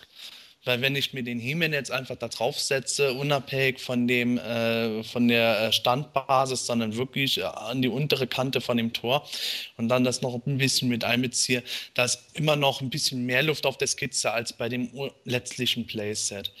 Aber der Unterschied ist meiner Meinung nach eigentlich so minimal, dass es gar nicht weiter auffällt. Es ist natürlich ärgerlich, dass man jetzt halt irgendwo feststellt, hey, wenn He-Man jetzt auf der aufgeklappten Zugbrücke steht, dann, äh, kommt, dann kommt der oben mit dem Kopf schon fast an die Zähne von dem Tor dran. Das ist etwas schade. Ich hätte es natürlich auch einen Ticken größer gehabt. Aber auf der anderen Seite muss ich auch sagen, dass manche Leute sich da, so leid es mir tut, Vorstellungen gemacht hat, die irgendwo über das realistische Maß hinausgingen. Da wurde halt von diesen Bildern, wo dieser Pappkarton von Castle Grayskull gezeigt wurde und He-Man auf Battlecat davor stand, irgendwo gemutmaßt, dass dieses Tor so groß wäre, dass He-Man auf Battlecat durchreiten kann. Das habe ich damals irgendwo gar nicht ins Auge gefasst, dass jemand auf die Idee kommen könnte. Ich meine, jetzt im Nachhinein kann ich mir schon vorstellen, dass sich das der eine oder andere gedacht hat, aber die Gesamtdimension davon wäre meiner Meinung nach viel zu äh, gigantisch geworden.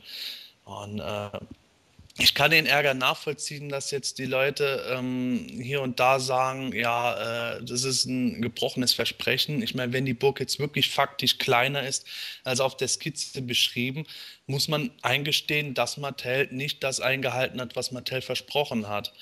Auf der anderen Seite aber hat mich Castle Grayskull in anderen äh, Bereichen so weit überzeugt, dass das für mich jetzt auch nicht allzu tragisch ist. Und ich habe im Gegensatz zu manch anderen vielleicht auch wirklich äh, damit gerechnet, dass wenn ein Playset gemacht wird, das nicht so groß sein kann, wie wenn man eine Hintergrundverschalung der Frontseite nur produzieren würde.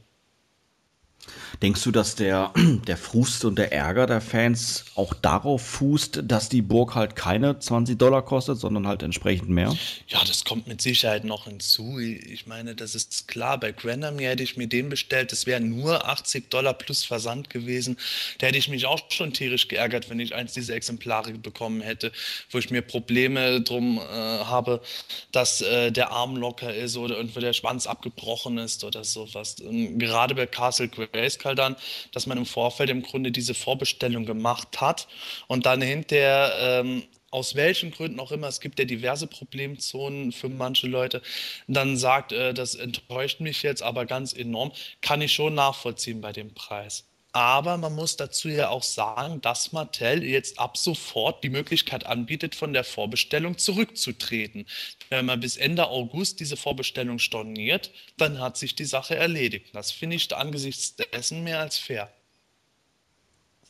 Ja, okay. Ähm, so viel mal zu der Größe der Burg, aber das ist ja nicht der einzige Punkt, der jetzt kritisiert wurde. Ähm, Im Fokus war auch die Innenausstattung. Gordon, worum ging es denn dabei? Ja, problematisch äh, wurde von vielen Fans dann eben auch aufgenommen, dass die Innenwände wohl nicht detailliert modelliert werden. Man hatte ja halt mehr angenommen, dass es dann da auch ein bisschen mehr im Innenraum zu sehen geben wird, aber das Ganze scheint jetzt wohl doch etwas flacher zu sein, als man ursprünglich gedacht hat.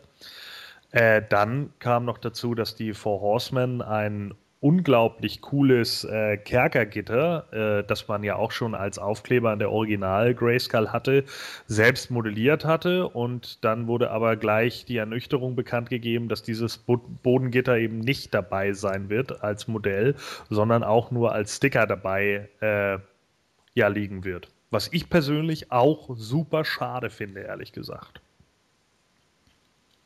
Also ich muss sagen, das finde ich doch schon wieder ein bisschen seltsam, ehrlich gesagt, wie das wie Mattel da einfach vorgeht. Also an deren Stelle hätte ich dann einfach dieses Bodengitter gar nicht präsentiert, um nicht die Erwartungshaltung bei den Fans zu wecken, dass genau eben dieses auch dabei sein wird. Oder Andreas?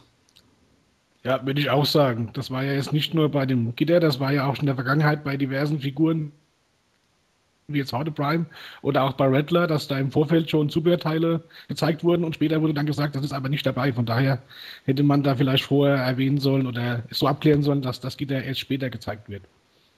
Man muss dazu jetzt aber auch sagen, dass das anders gelaufen ist als bei manch anderen Sachen. Und zwar ähm, war dieses Gitter schon vorab äh, absehbar. Also das Gitter ist Teil von einem, Gesamt, einem ganzen Kerker, ja, der aus zwei Wänden und dieser Bodenplatte besteht.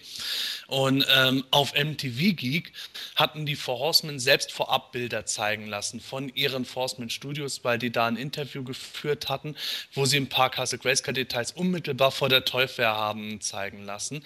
Und Mattel Bell äh, beziehungsweise Scott Knightley soll, soweit es mir erzählt wurde, auch nicht besonders glücklich darüber gewesen sein, als er dann äh, das ganze Zeug bekommen hat und dieser Kerker dabei lag und er erfahren hat, dass dass da sogar schon Bilder im Internet kursiert hatten.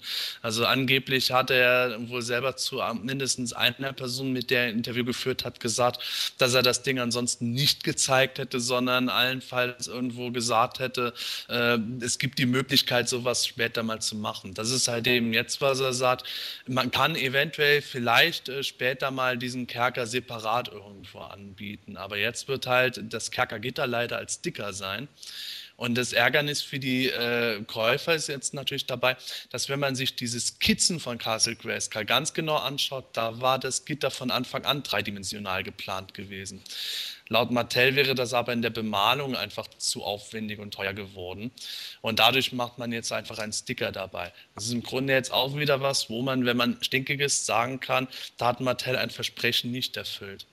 Andererseits, und dazu kommen wir gleich noch, hat Mattel dafür äh, andere Sachen beigelegt, die nicht in der Skizze vorhanden waren, aber eigentlich äh, für Castle Grayskull immer als essentiell gegolten haben. Heißt das jetzt, dass der, dass dieser, der Kerker auch nicht dabei ist oder jetzt doch, aber nur mit Sticker? Ja, das ist es halt eben. Dieser Kerker, das ist eine Kerkerzelle, die besteht aus einer Gittertür, einer Seitenwand und dann dem Bodengitter, wo diese ganzen Kreaturen rauskommen, was vorher der Sticker war. Und diese drei Elemente werden halt nicht beiliegen, weil die Forcemen das selber in ihrer Übermotivation wieder modelliert hatten, haben das halt eben auch schon gezeigt. Meiner persönlichen Meinung nach auch mit Absicht, um eben die Fans vielleicht dahingehend zu motivieren, zu sagen, oh, das will ich unbedingt haben.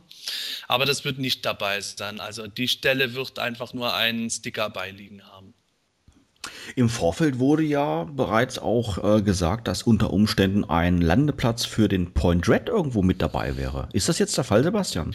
Ähm, nicht direkt. Also es gibt, eine, es gibt ja äh, eine Skizze von Castle Grayskull, die gezeigt wurde, wo Point Red oben auf dem großen Turm steht, wie beim alten Playset. Und der große Turm wird wohl auch so gestaltet sein. Das ist wohl definitiv so, dass wenn Mattel irgendwann Point Red rausbringen sollte, dann kann man den auch da drauf platzieren. Aber Mattel hat ja von Anfang an gesagt, Point Red wird nicht dabei sein. Insofern ist es jetzt alles noch Zukunftsmusik. Was Mattel aber ja vorher angekündigt hatte, war ein Landeplatz für den Wind Raider. Das haben manche zugegebenermaßen, ich ganz am Anfang auch so verstanden gehabt, dass auf einem Turm ein Landeplatz für den Wind Raider wäre. Aber in Wirklichkeit ist im Innenbereich noch eine weitere Innenplatte, wo im Grunde jetzt eine Kerbe ist, in die man den äh, Standfuß von dem Wind Raider reinstecken kann sodass der Wind Raider im Grunde im Inneren von Castle Grayskull steht. Ja, ein, ein Landeplatz letztendlich für den Windrider finde ich ja eigentlich gar nicht mal so schlecht, beziehungsweise mal so eine Möglichkeit, den Windrider anzudocken. Aber macht das innerhalb der Burg wirklich Sinn, Gordon? Naja, äh, nicht so ganz. Ne? Also ich meine, natürlich, äh, wenn man sich jetzt das alte Playset vorstellt, dass man so aufklappen kann, dann kann man, hat man wahrscheinlich als Kind dann trotzdem mal so gespielt, als würde der da irgendwie landen und da irgendwie so eine Art äh, ja, Burghof oder sowas haben. Aber äh, das haben wir jetzt ja irgendwie als Erwachsene und als Adult Collectors nicht mehr. Und äh, natürlich macht das dann in dem Moment nicht so ganz viel Sinn. Ne? Das sind schon so ein paar Kritikpunkte, die man ja durchaus verstehen kann. Ähm, es ist, äh, ja, momentan muss man so ein bisschen hadern, ob man sie jetzt doch kauft oder nicht. Denkst du, dass in dem Zusammenhang vielleicht auch das Gleichgewicht eine Rolle gespielt hat, den Windschwader letztendlich auf der Burg irgendwo oben zu positionieren? Äh, ja, das mag mit Sicherheit sein. Ähm, gut, aber äh, da hätte man auch andere Vorrichtungen sicherlich für finden können. Es wäre schon machbar gewesen und sei es nur mit zwei Extrastreben, die man halt so ein bisschen durchsichtig macht, wie es auch bei den äh, Flight Stands für Stratos oder so der Fall wäre weil man da eben sagen muss, dass der äh, Landeplatz tatsächlich auf den ursprünglichen Skizzen schon im Innenraum dargestellt war und Mattel auch nie was von dem Turm gesagt hat. Das war einfach von vielen falsch interpretiert, einschließlich mir. Naja, aber was heißt falsch ich, interpretiert? Ich meine, ich denke auch, äh, äh, du hast es einfach nur logisch gesehen.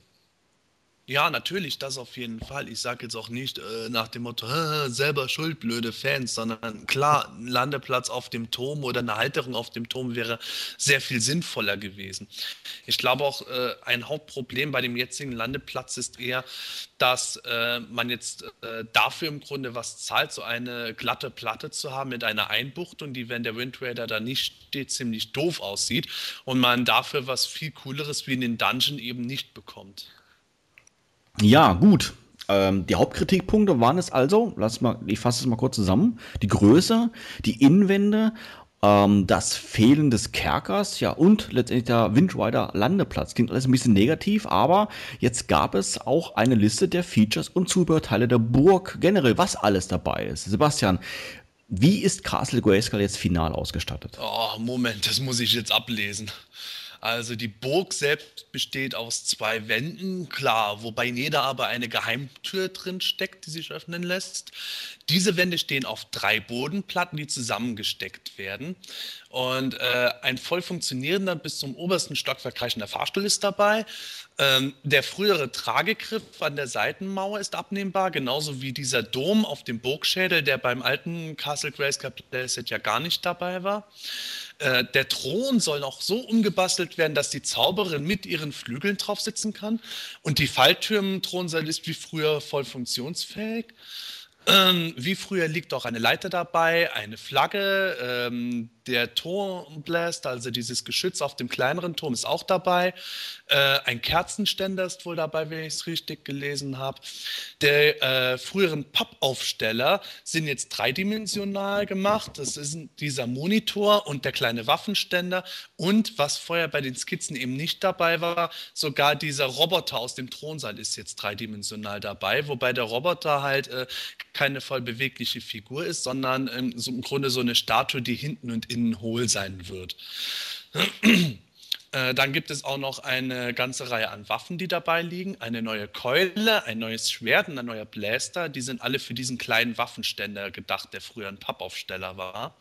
Äh, Repaint von Hiemens Schild ist wohl dabei. Ich glaube, der ist auch für den kleinen Waffenständer. Repaints von der Grayskull-Pistole und Valkos Axt sollen auch dabei sein. Ähm, ich glaube, den Kerzenständer hatte ich schon erwähnt, aber es sollen auch die Handschellen dabei sein, die äh, bisher an diesem Dungeon gehangen haben. Also die Handschellen sind geplant, der Dungeon leider nicht. Eine Halterung für die Schwerter von Heeman und Shiva sind ist dabei. Äh, diese alte Trainingseinheit ist dabei. Ähm, vom 80er Prototypen gab es so ein orangenes Jackpack, das ist auch dabei.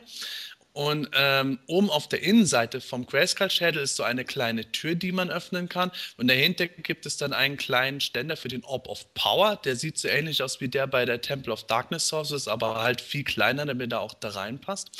Und äh, was ich selber am seltsamsten finde, sogar der Geist von Grayskull soll dabei sein. Aber ich bin nicht sicher, was Mattel mit Luck meint. Die haben irgendwas geschrieben mit Spirit of Grayskulls Luck. Vielleicht soll es eine weitere Kugel oder sowas in der Art sein. Äh, ich glaube, ich habe damit alles. Also wenn ich jetzt nichts vergessen habe, dürfte das alles gewesen sein. Jetzt muss man dazu allerdings sagen, dass immer noch nicht so ganz raus ist, ob auch wirklich jedes einzelne Zubehörteil am Ende dabei sein wird oder umgekehrt vielleicht sogar noch was dazukommen kann. Aber das erfahren wir dann auf der San Diego Comic Con, wo auch die finale Version der Book selber präsentiert wird. Ja, also ich muss sagen, das ist eigentlich eine, eine Riesenliste an, an Zubehörteilen, wobei natürlich, wenn man es ganz genau nimmt, das klassische Castle Grayskull ja auch relativ viel Zubehör mit dabei hatte. Ähm, Andreas, was, was denkst du, wenn du jetzt so diese ganze, ganze Liste hörst, die äh, Sebastian jetzt hier äh, vorgelesen hat, beziehungsweise was er jetzt alles erzählt hat, würdest, würdest du sagen, Mensch, das ist echt eine ganze Menge, das entschädigt doch wirklich für diese ja, 250 Dollar, 300 Dollar, was die Burg jetzt auch dann final dann kosten mag? Ja, denke schon. Es wurde ja auch äh, unter anderem erwähnt, dass äh, selbst wenn, den, wenn das ganze Zubehör jetzt nicht dabei wäre, die Burg hätte auch nicht größer produziert werden können. Von daher, ja, ist annehmbar. Sebastian, was mir jetzt so ganz spontan einfällt, ähm, wo ich dir gerade zugehört habe mit dem ganzen ähm, Zubehör, ähm, bei der Figur Scareglow äh, ist ja, der hat ja auch ein, so, eine, so, ein, so ein tolles Zubehörteil dabei, wo ein Schlüssel mit dabei ist, äh, mit so Miniatur Grayskull. Spielt das irgendwie irgendwo eine Rolle? Ja, das ist noch gerade ganz witzig, denn an der Seitenwand, habe ich ja schon erwähnt, da gibt es eine Geheimtür. Und Scott Knightley hat in einem Interview gesagt, dass sie gerade am Schauen sind, ob das funktioniert. Aber es ist eigentlich gedacht, dass in der Geheimtür so ein kleines Schloss ist, in das der Schlüssel von Scarecrow dann eben reinpassen kann. Das finde ich jetzt auf alle Fälle mal ein netter Gag, muss ich ehrlich sagen. Gordon, was sagst du zu dieser ganzen Mammutliste an Zubehörteilen? Ja, natürlich. Also da sind natürlich viele Sachen dabei, die schon für einiges entschädigen. Ne? Ähm, es, ist, es ist natürlich immer so. Man, man, muss vielleicht auch ein bisschen realistisch an die Sache reingehen. Einerseits ist der Preis natürlich sehr hoch. Und ich hatte es ja mal vorgerechnet, wie, wie wir kommen mit Sicherheit irgendwie auf die 400 Euro, wenn man äh, jeden einzelnen Lieferschritt noch mit dazu zählt und Einfuhrabgaben und eventuell Zollabgaben und hast du nicht gesehen. Äh, trotz alledem muss ich das Ding natürlich auch immer noch irgendwie für Mattel rechnen. Und das würde es eventuell nicht tun, äh, wenn da jetzt halt dieser Kerker etc. mit dabei wäre. Jetzt natürlich, ich finde es auch super schade. Ist natürlich wieder der Gegensatz dazu. Sagen tatsächlich jetzt einige Leute in der Tat, ja, dann hätte man es ja doch noch mal 20 Dollar teurer machen können. Also jetzt mal ganz ernsthaft, Leute. Also die Leute, die das wirklich gesagt haben, ne, damit der Kerker dabei ist, dass man es dann doch nochmal hätte 20 äh, Dollar teurer machen können. Ne? Ganz ernsthaft, jetzt mal Hand aufs Herz. Mindestens 50 Prozent von euch waren hundertprozentig diejenigen, die vorher schon gemeckert haben, wie teuer das Ding ist. Ja, und äh, jetzt heißt es aber plötzlich, jetzt wo ich es bezahlt habe, ist eigentlich auch egal, jetzt machen 20 Dollar mehr äh, auch nicht mehr den Bock fett. Also ganz ernsthaft, das funktioniert so nicht. Ja, also irgendwo muss man dann auch mal ein paar Abstriche machen und fertig. Äh, das muss man dann so hinnehmen und Ende. Ich finde es total super, dass man ein paar äh, Easter Eggs, Entschuldigung, Ostereier, ja, in der, in der äh, Burg mit drin hat, äh, dass solche Sachen dabei sind, dass man Schlüssel von äh, Scareglow nutzen kann, etc., finde ich total gut. Und äh, dass Mattel sich da vielleicht auch noch ein bisschen bedeckt hält mit eventuell ein, zwei Goodies, die man noch so mit dabei hat, finde ich vollkommen in Ordnung. Also mir gefällt es eigentlich generell schon und ich werde keiner sein, der von seinem Kauf zurücktritt. Also ich mache das nicht. Finde es natürlich schade, dass, wie gesagt, diese Kerkerzeile da jetzt nicht mit reingekommen ist. Aber mein Gott, dafür haben wir viele andere Sachen. Ich finde, es ist auch so eine Geschichte mit diesen, äh, dann kann man es 20 äh, Euro oder Dollar teurer machen. Ähm, ich habe ja schon vorhin gesagt, im Grunde, wenn Mattel die Burg jetzt kleiner rausbringt als auf diesen Skizzen, könnte man fast von Vertragsbruch reden. Streng genommen ist es aber keiner, weil Mattel immer gesagt hat, äh, Subjects to to change. Also äh, das Ganze kann sich im Detail noch ändern, eben um natürlich auch für sowas abgesichert zu sein. Man muss einfach äh, auch dazu sagen, äh, man stellt sich das alles viel leichter vor, als es letzten Endes ist, dieses ganze Zeug so zu konzipieren, dass man nicht vorher schon innerhalb äh, der äh, Firma äh, diverse Teams damit beauftragen musste, das Ganze zu konzeptionieren. So ein Playset ist halt eben nicht mal schnell über einen Daumen gepeilt zusammengerechnet, sondern da muss schon einiges an Leistung gemacht werden, damit man man ja eben genau kalkulieren kann. Dazu gehören auch die Dimensionen der Verpackung unter anderem, das äh, auch für den Hersteller, nicht nur für den Endverbraucher in puncto Versand relevant ist. Und ähm, da kann man auch jetzt nicht einfach dann plötzlich sagen, oh, jetzt packen wir das dazu und machen es 20 Dollar teurer. Dann müsste man nämlich wirklich bei jedem einzelnen Käufer erstmal nachfragen, ob er das jetzt für 20 Dollar mehr zahlen will äh, oder ob er jetzt doch vom Kauf zurücktritt. Das ist ein unbeschreiblich hohes Risiko gewesen. Und äh, man kann dann äh, auch nicht irgendwo einfach mal sagen, ach ja, jetzt sollen die noch das und das dazu machen, äh, an, an, also Quatsch, dazu machen, Entschuldigung dann kann man auch nicht irgendwo sagen, jetzt sollen die das und das an Zubehör streichen, dafür die Burg zwei Zoll größer machen, eben weil ansonsten diese ganzen Dimensionen der Produktion auch dann nicht funktionieren werden. Und es ist natürlich für mich klar, dass jetzt äh, viele Leute sich mit sowas überhaupt nicht beschäftigen, sondern einfach als Kunden dann das bestmögliche Produkt für ihr Geld haben wollen. Nur wenn man ein bisschen mal sich in sowas reinliest, dann kriegt man relativ schnell mit, dass halt diese Dinge nicht so leicht funktionieren, dass man sagt, ich äh, streiche jetzt ein kleines Schwert und dafür mache ich mal einfach die Wand größer. Man könnte vielleicht noch erwähnen, dass die im Gegensatz zu den äh, Waffen, die Kerkerplatte ja nicht äh, wiederverwendet werden kann. Ja, solche Sachen wie jetzt äh, Jetpack oder auch diverse Waffen, die kann Mattel ja auch immer wieder in den Weapons Pack oder als Repaint bringen. Hm, meinst du damit, dass du äh, fändest, dass man diese Zubehörteile in einem Weapons Pack bringen sollte? Nein, ich meine das, was Gordon vorhin gesagt hat, dass die, dass die, die Burg sich ja auch irgendwie rechnen muss, ja. Und solche Zubehörteile, die kann man ja, die man mehrfach verwenden kann, die sind dann natürlich einfacher zu produzieren und kann man ja auch mehrfach verwenden, wie jetzt diese Hackerplatte, die ja nur für dieses Castle Grayskull verwendet werden kann. Ah, verstehe, okay. Ja, jetzt mal so abgesehen von, äh, von den ganzen Zubehörteilen und sowas, was alles dabei ist was haltet ihr denn generell von dem Design der Burg? Ich meine, die 2000X Grayskull ist ja doch schon ein bisschen stark abgewichen von der Vintage-Version. Die jetzige Moto Classics-Version kommt den 80er Jahre Pendant schon ziemlich nah. Aber ja, wie gefällt euch die Figur so als, sagen wir mal, Gesamtkunstwerk, Andreas? Ja, also Innenraum, wie gesagt, da muss man noch abwarten, ob sich da Wände noch was verändert. Das finde ich bislang nicht so berauschend. Was das Außendesign angeht, muss ich ehrlich sagen, bin ich recht überrascht und positiv überrascht. Das sieht recht gelungen aus und macht auch einiges her. Und wenn die Burg nicht so teuer wäre, wäre ich schon am überlegen, ob ich sie mir nicht doch für die Vintage-Figuren zulegen würde. Gordon, wie siehst du das? Trifft die Burg final deinen Geschmack? Ja, also bei mir hat sich da nicht so sonderlich viel geändert, bin ich ganz ehrlich.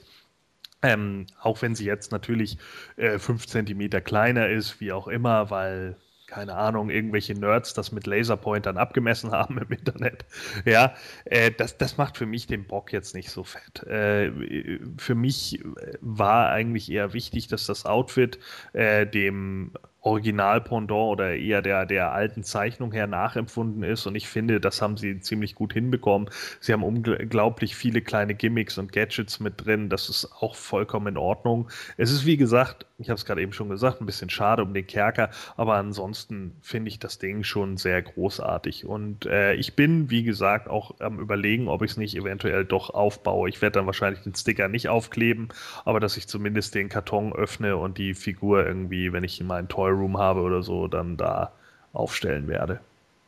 Also ich muss sagen, Grayskull ist ja irgendwo, also zumindest für mich, der, der, der, der Inbegriff von Moto aus den 80er Jahren. Also ähm, ich kann mich erinnern, dass ich bei, den, bei den 2000X-Versionen doch schon enttäuscht irgendwo war, weil die Burg so, ähm, ja, so schmal war und sowas alles und überhaupt nicht dieses Feeling rübergebracht hat, was für mich Grayskull letztendlich ausmacht. Und ich muss sagen, die Moto Classics Version überzeugt mich doch. Ähm, es ist, also, ja, ich weiß auch nicht, ob ich jetzt sagen würde, dass das Vintage Vintage ist, aber ähm, ich finde die, die Moto Classics Version wirklich, wirklich gut umgesetzt. Also sie kommt der 80er Jahre Version ziemlich nah dran und ich finde die Neuerungen, die sie reingebracht haben, sind auch wirklich gut, wie beispielsweise mal ähm, die, die, die, die, die Dächer, die sie jetzt anders farbig gemacht haben, passend farbig gemacht haben, was ja bei der Vintage Version auch nicht der Fall war solche Gags beispielsweise, die einfach das Gesamtbild irgendwo abrunden. Natürlich auch das Tor, also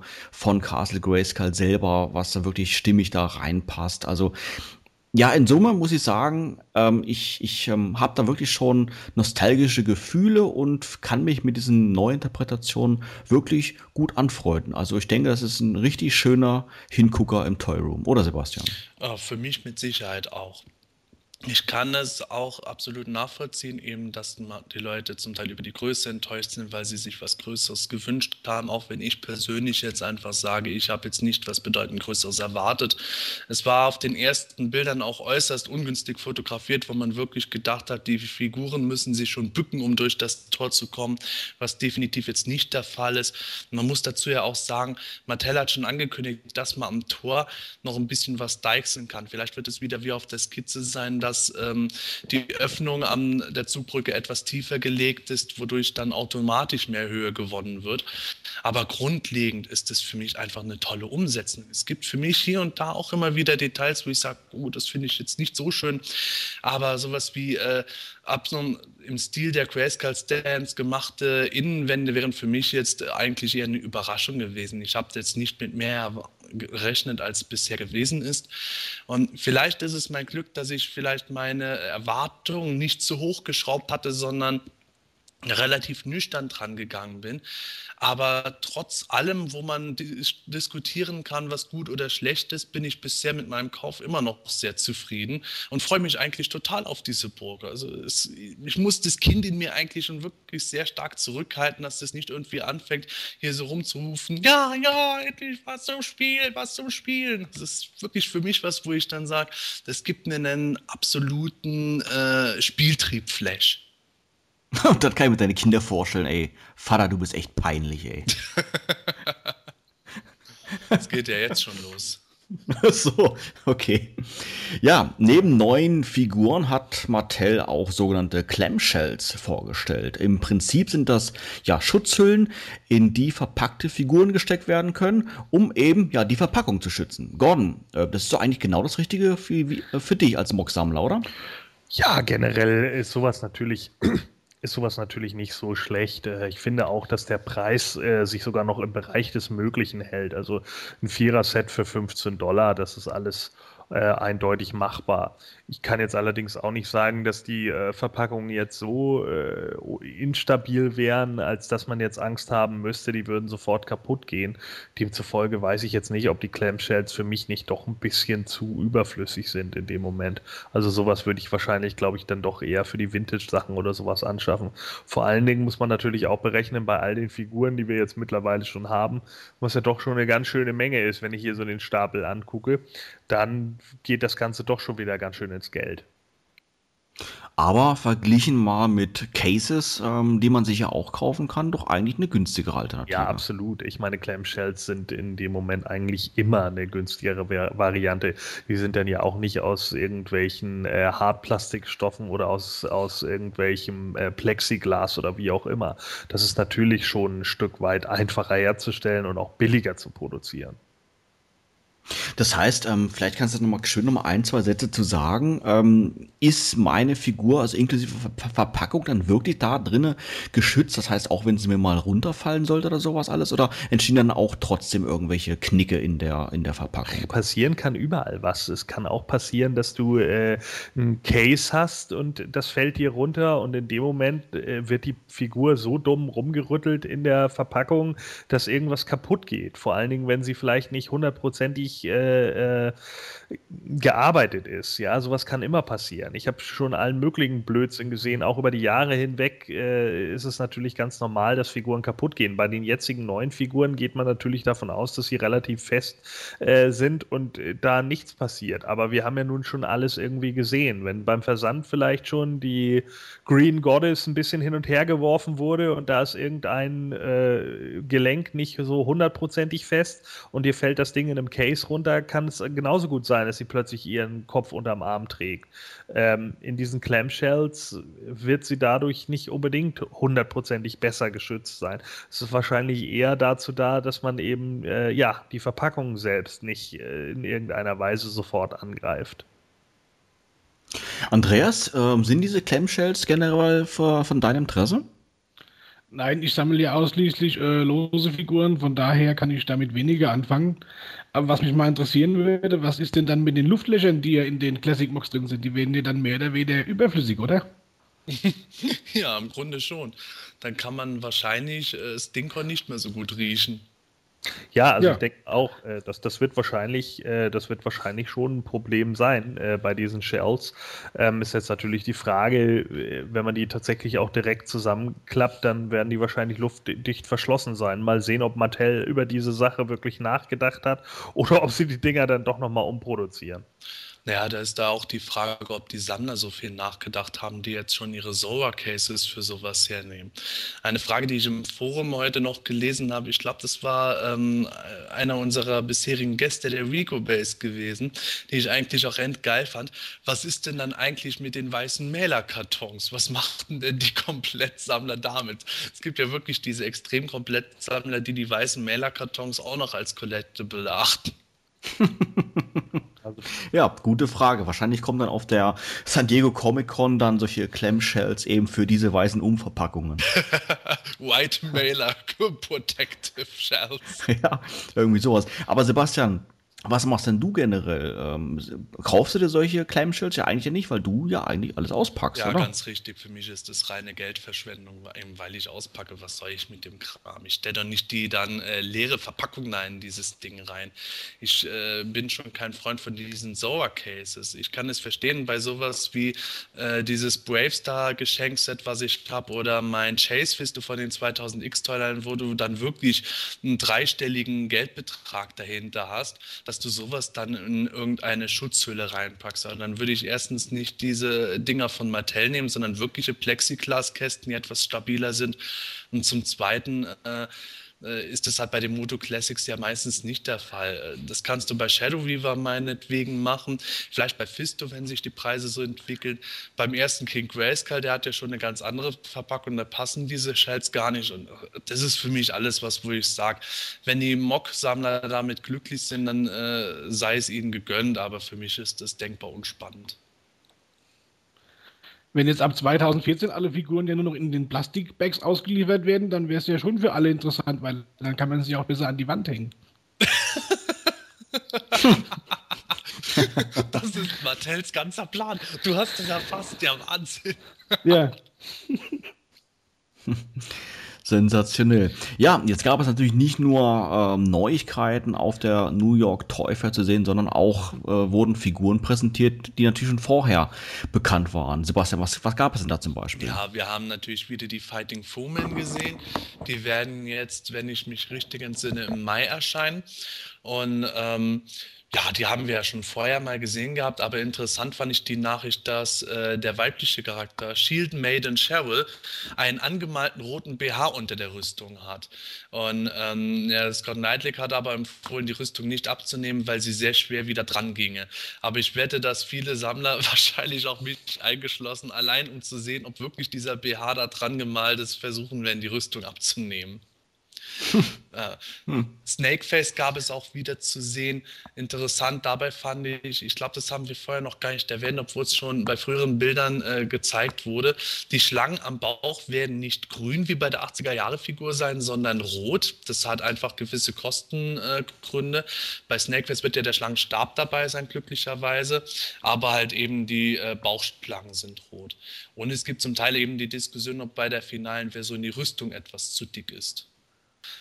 Ja, Karate war wieder zu sehen, da ist das Schulterpolster nun richtig rum.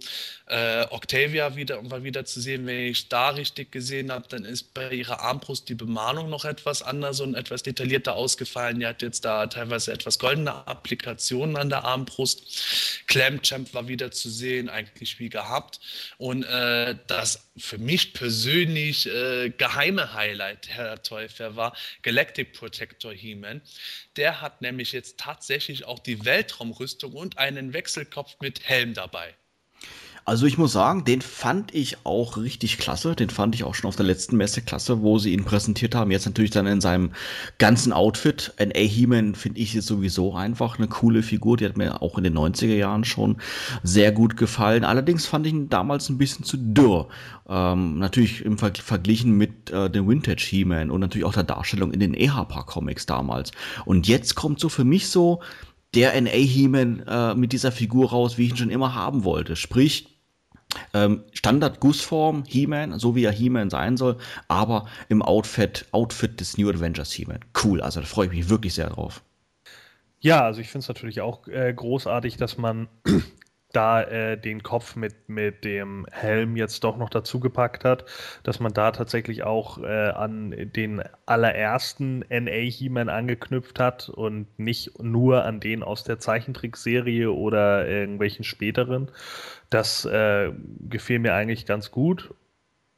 Ansonsten, die anderen Sachen sind jetzt für mich nicht so ins Gewicht gefallen, muss ich ganz ehrlich sagen. Also da war es für mich eigentlich äh, ja die wirkliche Neuerung nur bei He-Man. Und der ist so geil. Ah, ich, ich könnte immer noch ausflippen mit dieser Figur. Ich finde, der, der, ist jetzt so perfekt für mich. Ach, herrlich. Die, die beste äh, Quartalsfigur bzw. Variante in der Moto Classics Line bisher. Und ich fand schon Thunder Punch He-Man eigentlich cool. Das Einzige, was mir da irgendwo ein bisschen die Stimmung vermisst hatte, war ein Interview mit Scott Knightley, der dann plötzlich angefangen hat. Also es gibt ja diese Weltraumrüstung, wie gesagt, und darunter ist ja dieser Brustgurt, der bei der alten Figur äh, Teil des Torsos war. Der war ja fest darauf modelliert. Und laut äh, Scott Knightley ähm, war das ursprünglich äh, etwas für der, also Hero Son of He-Man gewesen. Äh, er hatte erklärt, dass New Adventures aus Son of He-Man entstanden sei. Da wird jetzt natürlich wild spekuliert, ob eine Son of He-Man-Figur kommen kann. Das kann ich mir durchaus vorstellen. Aber davon unabhängig muss ich sagen, dass diese Ausga Aussage von Scott Knightley für mich wieder blanke Blödsinn sich anhört. Also beim besten Willen kann ich mir nicht vorstellen, dass das stimmt. Ich habe nie von irgendwo irgendwas gesehen oder gehört, auch von Leuten, die äh, etwas besser Bescheid wissen als das, was so allgemein in irgendwelchen Büchern drin steht, dass äh, jemals Son of He-Man 14 New Adventures geplant gewesen sei und der NA He-Man ursprünglich Hero gewesen wäre. Und ähm, Soweit ich weiß, hat Filmation damals, beziehungsweise Lusheimer Productions, damals dieses Son of He-Man-Konzept Mattel vorgestellt, Jahre nachdem die New Adventures längst geschaffen waren. Also das ist wieder für mich was, wo ich das Gefühl habe, wie es in manch anderen Fällen passiert ist, dass Scott Knightley da ein bisschen was durcheinander bringt oder im schlimmsten Fall sogar versucht, die Geschichte retroaktiv nochmal äh, umzudeuten. Was mir aber auch noch aufgefallen ist auf der Teufel bei den Sachen, die man schon mal gesehen hat, waren diese stapelbaren äh, Grayskull-Stands. Die waren ja schon letztes Jahr mal zu sehen. Ich weiß jetzt allerdings nicht, ob wir die mal im Podcast erwähnt hatten. Das sind einfach so äh, Podeste, wie so äh, ein Siegertreppchen für drei Figuren, die genauso grün und von der Struktur her gemacht sind wie die bisherigen Castle Grayskull-Stands, aber halt eben ein Siegertreppchen sehr schmal und dann dreistufig oder ich glaube sogar äh, also die oberste Stufe ist in der Mitte und dann die anderen beiden links und rechts sind auf einer Ebene und die wären halt äh, irgendwie stapelbar, wie man es äh, nach Belieben möchte.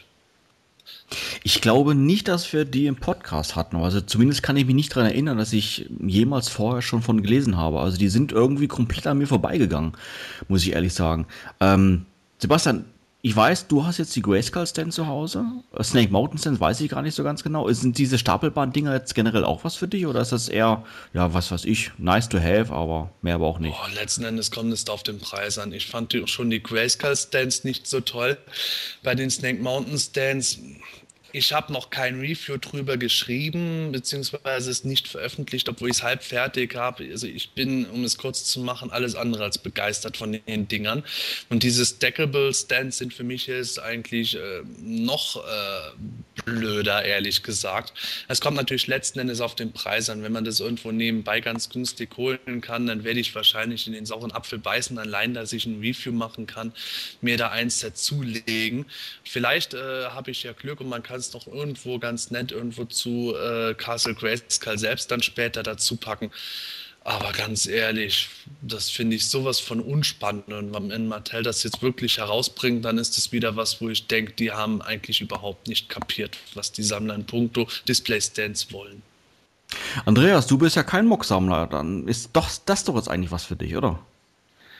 Nein, also was ich bislang davon gesehen habe, bin ich auch nicht begeistert von diesen Teilen. Die sind einfach recht niedrig, müssten normalerweise etwas höher sein, finde ich. Und das, was ich bislang davon erkennen konnte, das sieht mir zu sehr nach Klassenfoto aus. ah, klasse. Ja, Gordon, was soll ich fragen? Ich meine, du bist Mock-Sammler, also ja. Ja, hat sich erledigt, ne? Ja, genau. Also, ich meine, du könntest versuchen, deine Verpackungen drauf zu positionieren, aber ja. ob das wirklich gut aussieht. Ja, aber wieso? Dann habe ich doch jetzt was für meine weißen Kartons. Ja. das stimmt. Ah, sensationell. Castle Grace Carmela Stance. Wahnsinn. Ja, ich glaube, wir haben soweit alles durch von der New York Toy Fair oder haben wir noch irgendwas vergessen, Sebastian? Wir haben tatsächlich noch was gesehen und zwar einen weiteren Teaser. Wir haben ja schon erwähnt, dass es zur Weißen Hordak Armbrust nicht wirkliche Informationen gab, abgesehen davon, dass es nicht bei einem Weapons Pack dabei sein wird. Äh, aber es gab noch etwas Neues und zwar äh, so eine Art Helm. Zumindest sieht es nach einem Helm aus. Aus durchsichtigem Plastik mit Glitzer gab es da zu sehen. Das sieht so ähnlich aus wie ähm, das Schwert von Hero als Prototyp, bevor es blau gefärbt wurde. Äh, man weiß nicht einmal, ob es jetzt wirklich ein Helm ist, eine Maske oder doch irgendwie ein anderes Teil von irgendwas. Und jetzt wird natürlich heftig spekuliert, zu welcher Figur das gehören könnte. Ich könnte mir vorstellen, dass du schon eine Theorie hast, aber ich frage vorher mal den Andreas. Hast du eine Idee, was das sein könnte? Ja, also wenn dieser glitzernde äh, Farbton beibehalten wird, dann vermute ich mal stark, dass es eine Princess of Power Figur beiliegen wird. Da wurde ja unter anderem schon der Kopfschmuck von Netossa genannt oder auch, äh, was auch noch im Raum kursiert, war äh, Light Hope. Von daher würde ich eher zu einem von den beiden tendieren. Gordon, siehst du das ähnlich oder hast du da eine ganz andere Vorstellung? Nee, genau das gleiche hätte ich auch getippt. Also äh, da will ich auch, glaube ich, gar nicht so viel spekulieren. Wie gesagt, ich bin da nicht so der Princess of Power Fan und da kann ich keine wirklich, äh, ja, keine wirklich ausschweifende Meinung zu abgeben. Aber Sebastian, du hast doch sicherlich wieder brandheiße Outsider-News, oder? ja, Manuel, äh, du weißt es wahrscheinlich noch nicht, aber ich bin ja sehr detailverliebt. Und oh. äh, ich habe mir tatsächlich mal die Mühe gemacht, alle meine Figuren und äh, Figuren, die ich nicht habe und noch weitere Charaktere, die mir eingefallen sind, durchzugucken. Auf der äh, Suche danach, ob ich irgendwo eine Ähnlichkeit zu diesen Helmen finden würde. Ich habe da wirklich nichts gefunden, das meiner Meinung nach auch nur ansatzweise daran kommt. Es gibt interessante Spekulationen von äh, Grislos 2000X äh, bis zu eben Lighthope. Das ist halt was, wo ich dann auch sage, man kann jetzt im Moment wild spekulieren. Ich würde spekulieren, dass es ein Helm für Quildor sein könnte. Ich glaube, der Tipp ist genauso gut wie jeder andere auch. Ich wette, du hast nachher recht. Hatte, hatte Plandor eigentlich mal so eine Maske irgendwann auf, vielleicht? Nee. Lubik? Auch nicht. Es sei denn, Kevin? es würde auf Lubiks äh, Comic-Design basieren, was aber nicht veröffentlicht wurde. Kann ich mir nicht vorstellen, dass Scott Knightley das schon gesehen hat. Okay, prima. Hatte nicht dieser, äh, äh, dieser Peitschenhengst aus dem Minicomic, hatte der nicht eine Maske auf? Peitschenhengst. Ja, dieser äh, auf Slave City. Loda. Nein, nein, der hatte, der hatte eine andere Maske. Hm. Also das sieht ja eher nach einem Helm aus, wo das Gesicht offen wäre. Ich hatte da im ersten Moment gedacht, oh, vielleicht Stone da. Aber äh, es sieht mir irgendwo, hinten gehen so Dinge raus, die äh, nicht danach aussehen, als wäre es, was das für Stone da passen würde.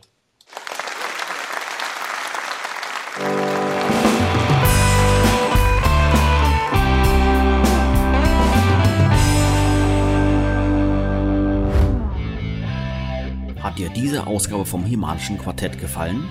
Dann unterstütze jetzt unseren Podcast mit deiner Bewertung und deinem Kommentar. Nachdem du in iTunes das Himanische Quartett aufgerufen hast, kannst du uns über die angedruckte Sternchenleiste deine Bewertung zukommen lassen und den Podcast direkt im Anschluss auch kommentieren. Jedes positive Feedback hilft dem Quartett, seine Position in iTunes zu verbessern, um noch mehr Fans und interessierte Zuhörer zu erreichen. Vielen Dank für deine Unterstützung. You have the power.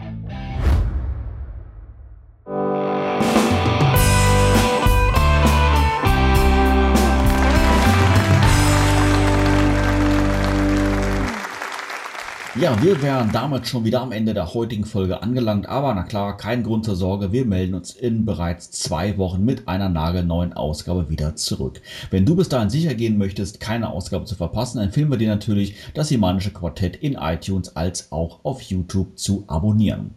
Bei uns heute zu Gast war Andreas Hild. Vielen herzlichen Dank für deinen Besuch. Ja, danke auch für die Einladung. Hat Spaß gemacht. Ich werde mich demnächst mal wieder anmelden und Ansonsten wünsche ich allen PE-Mitgliedern noch eine Nightmare-freie Nacht. Ja, in diesem Sinne, bis in zwei Wochen. Macht's gut, tschüss und bis dann. Tschüss, bis dann. Und wenn ihr mal in meinem Zugstarter reisen wollt, dann ruft mich an. Oh, also Gordon, das kannst du nicht toppen, das ist unmöglich. Ja, äh, tschüss, bis dann. Und äh, wisst ihr, wie Hordak für seinen Bauern den besonderen Namen gefunden hat? Er lehnte an der verschmierten Castle Grayskull und sagte, oh Mann, jetzt stehe ich hier wieder vor diesem Dreckstor. Boah, das schlecht. nehme ich persönlich. Nicht schlecht. Ja, natürlich haben wir auch in den letzten zwei Wochen wieder einige News zusammengesammelt. Das sind Neuigkeiten. Neuigkeiten. Wir wollen ja nicht die deutsche Sprache verunglimpfen. Äh, Gordon, wo kann man denn überhaupt jetzt gerade abstimmen? Das soll ja einer von euch sagen. Ich weiß es nicht. Na, das ist ja nicht Das ist, glaub ich. Awesome. Ding, sag ich doch, Mann! Ja, schade. Wir sind wieder draußen. Vielen Dank für deinen Besuch. Ja, darf ich noch mich Glaub- verabschieden? Nein. Was? Ich habe jetzt nicht zugehört. Auf die Weise wurden ja beispielsweise krass, krass. Du könntest zum Beispiel auf Andreas sein Statement eingehen, dass sie ein gutes Popgesicht hat. Okay. Also, Andreas. Really? Entschuldigung. Oh, das ist eine anstrengende Episode, ey. Er ist nicht so präsent gerade.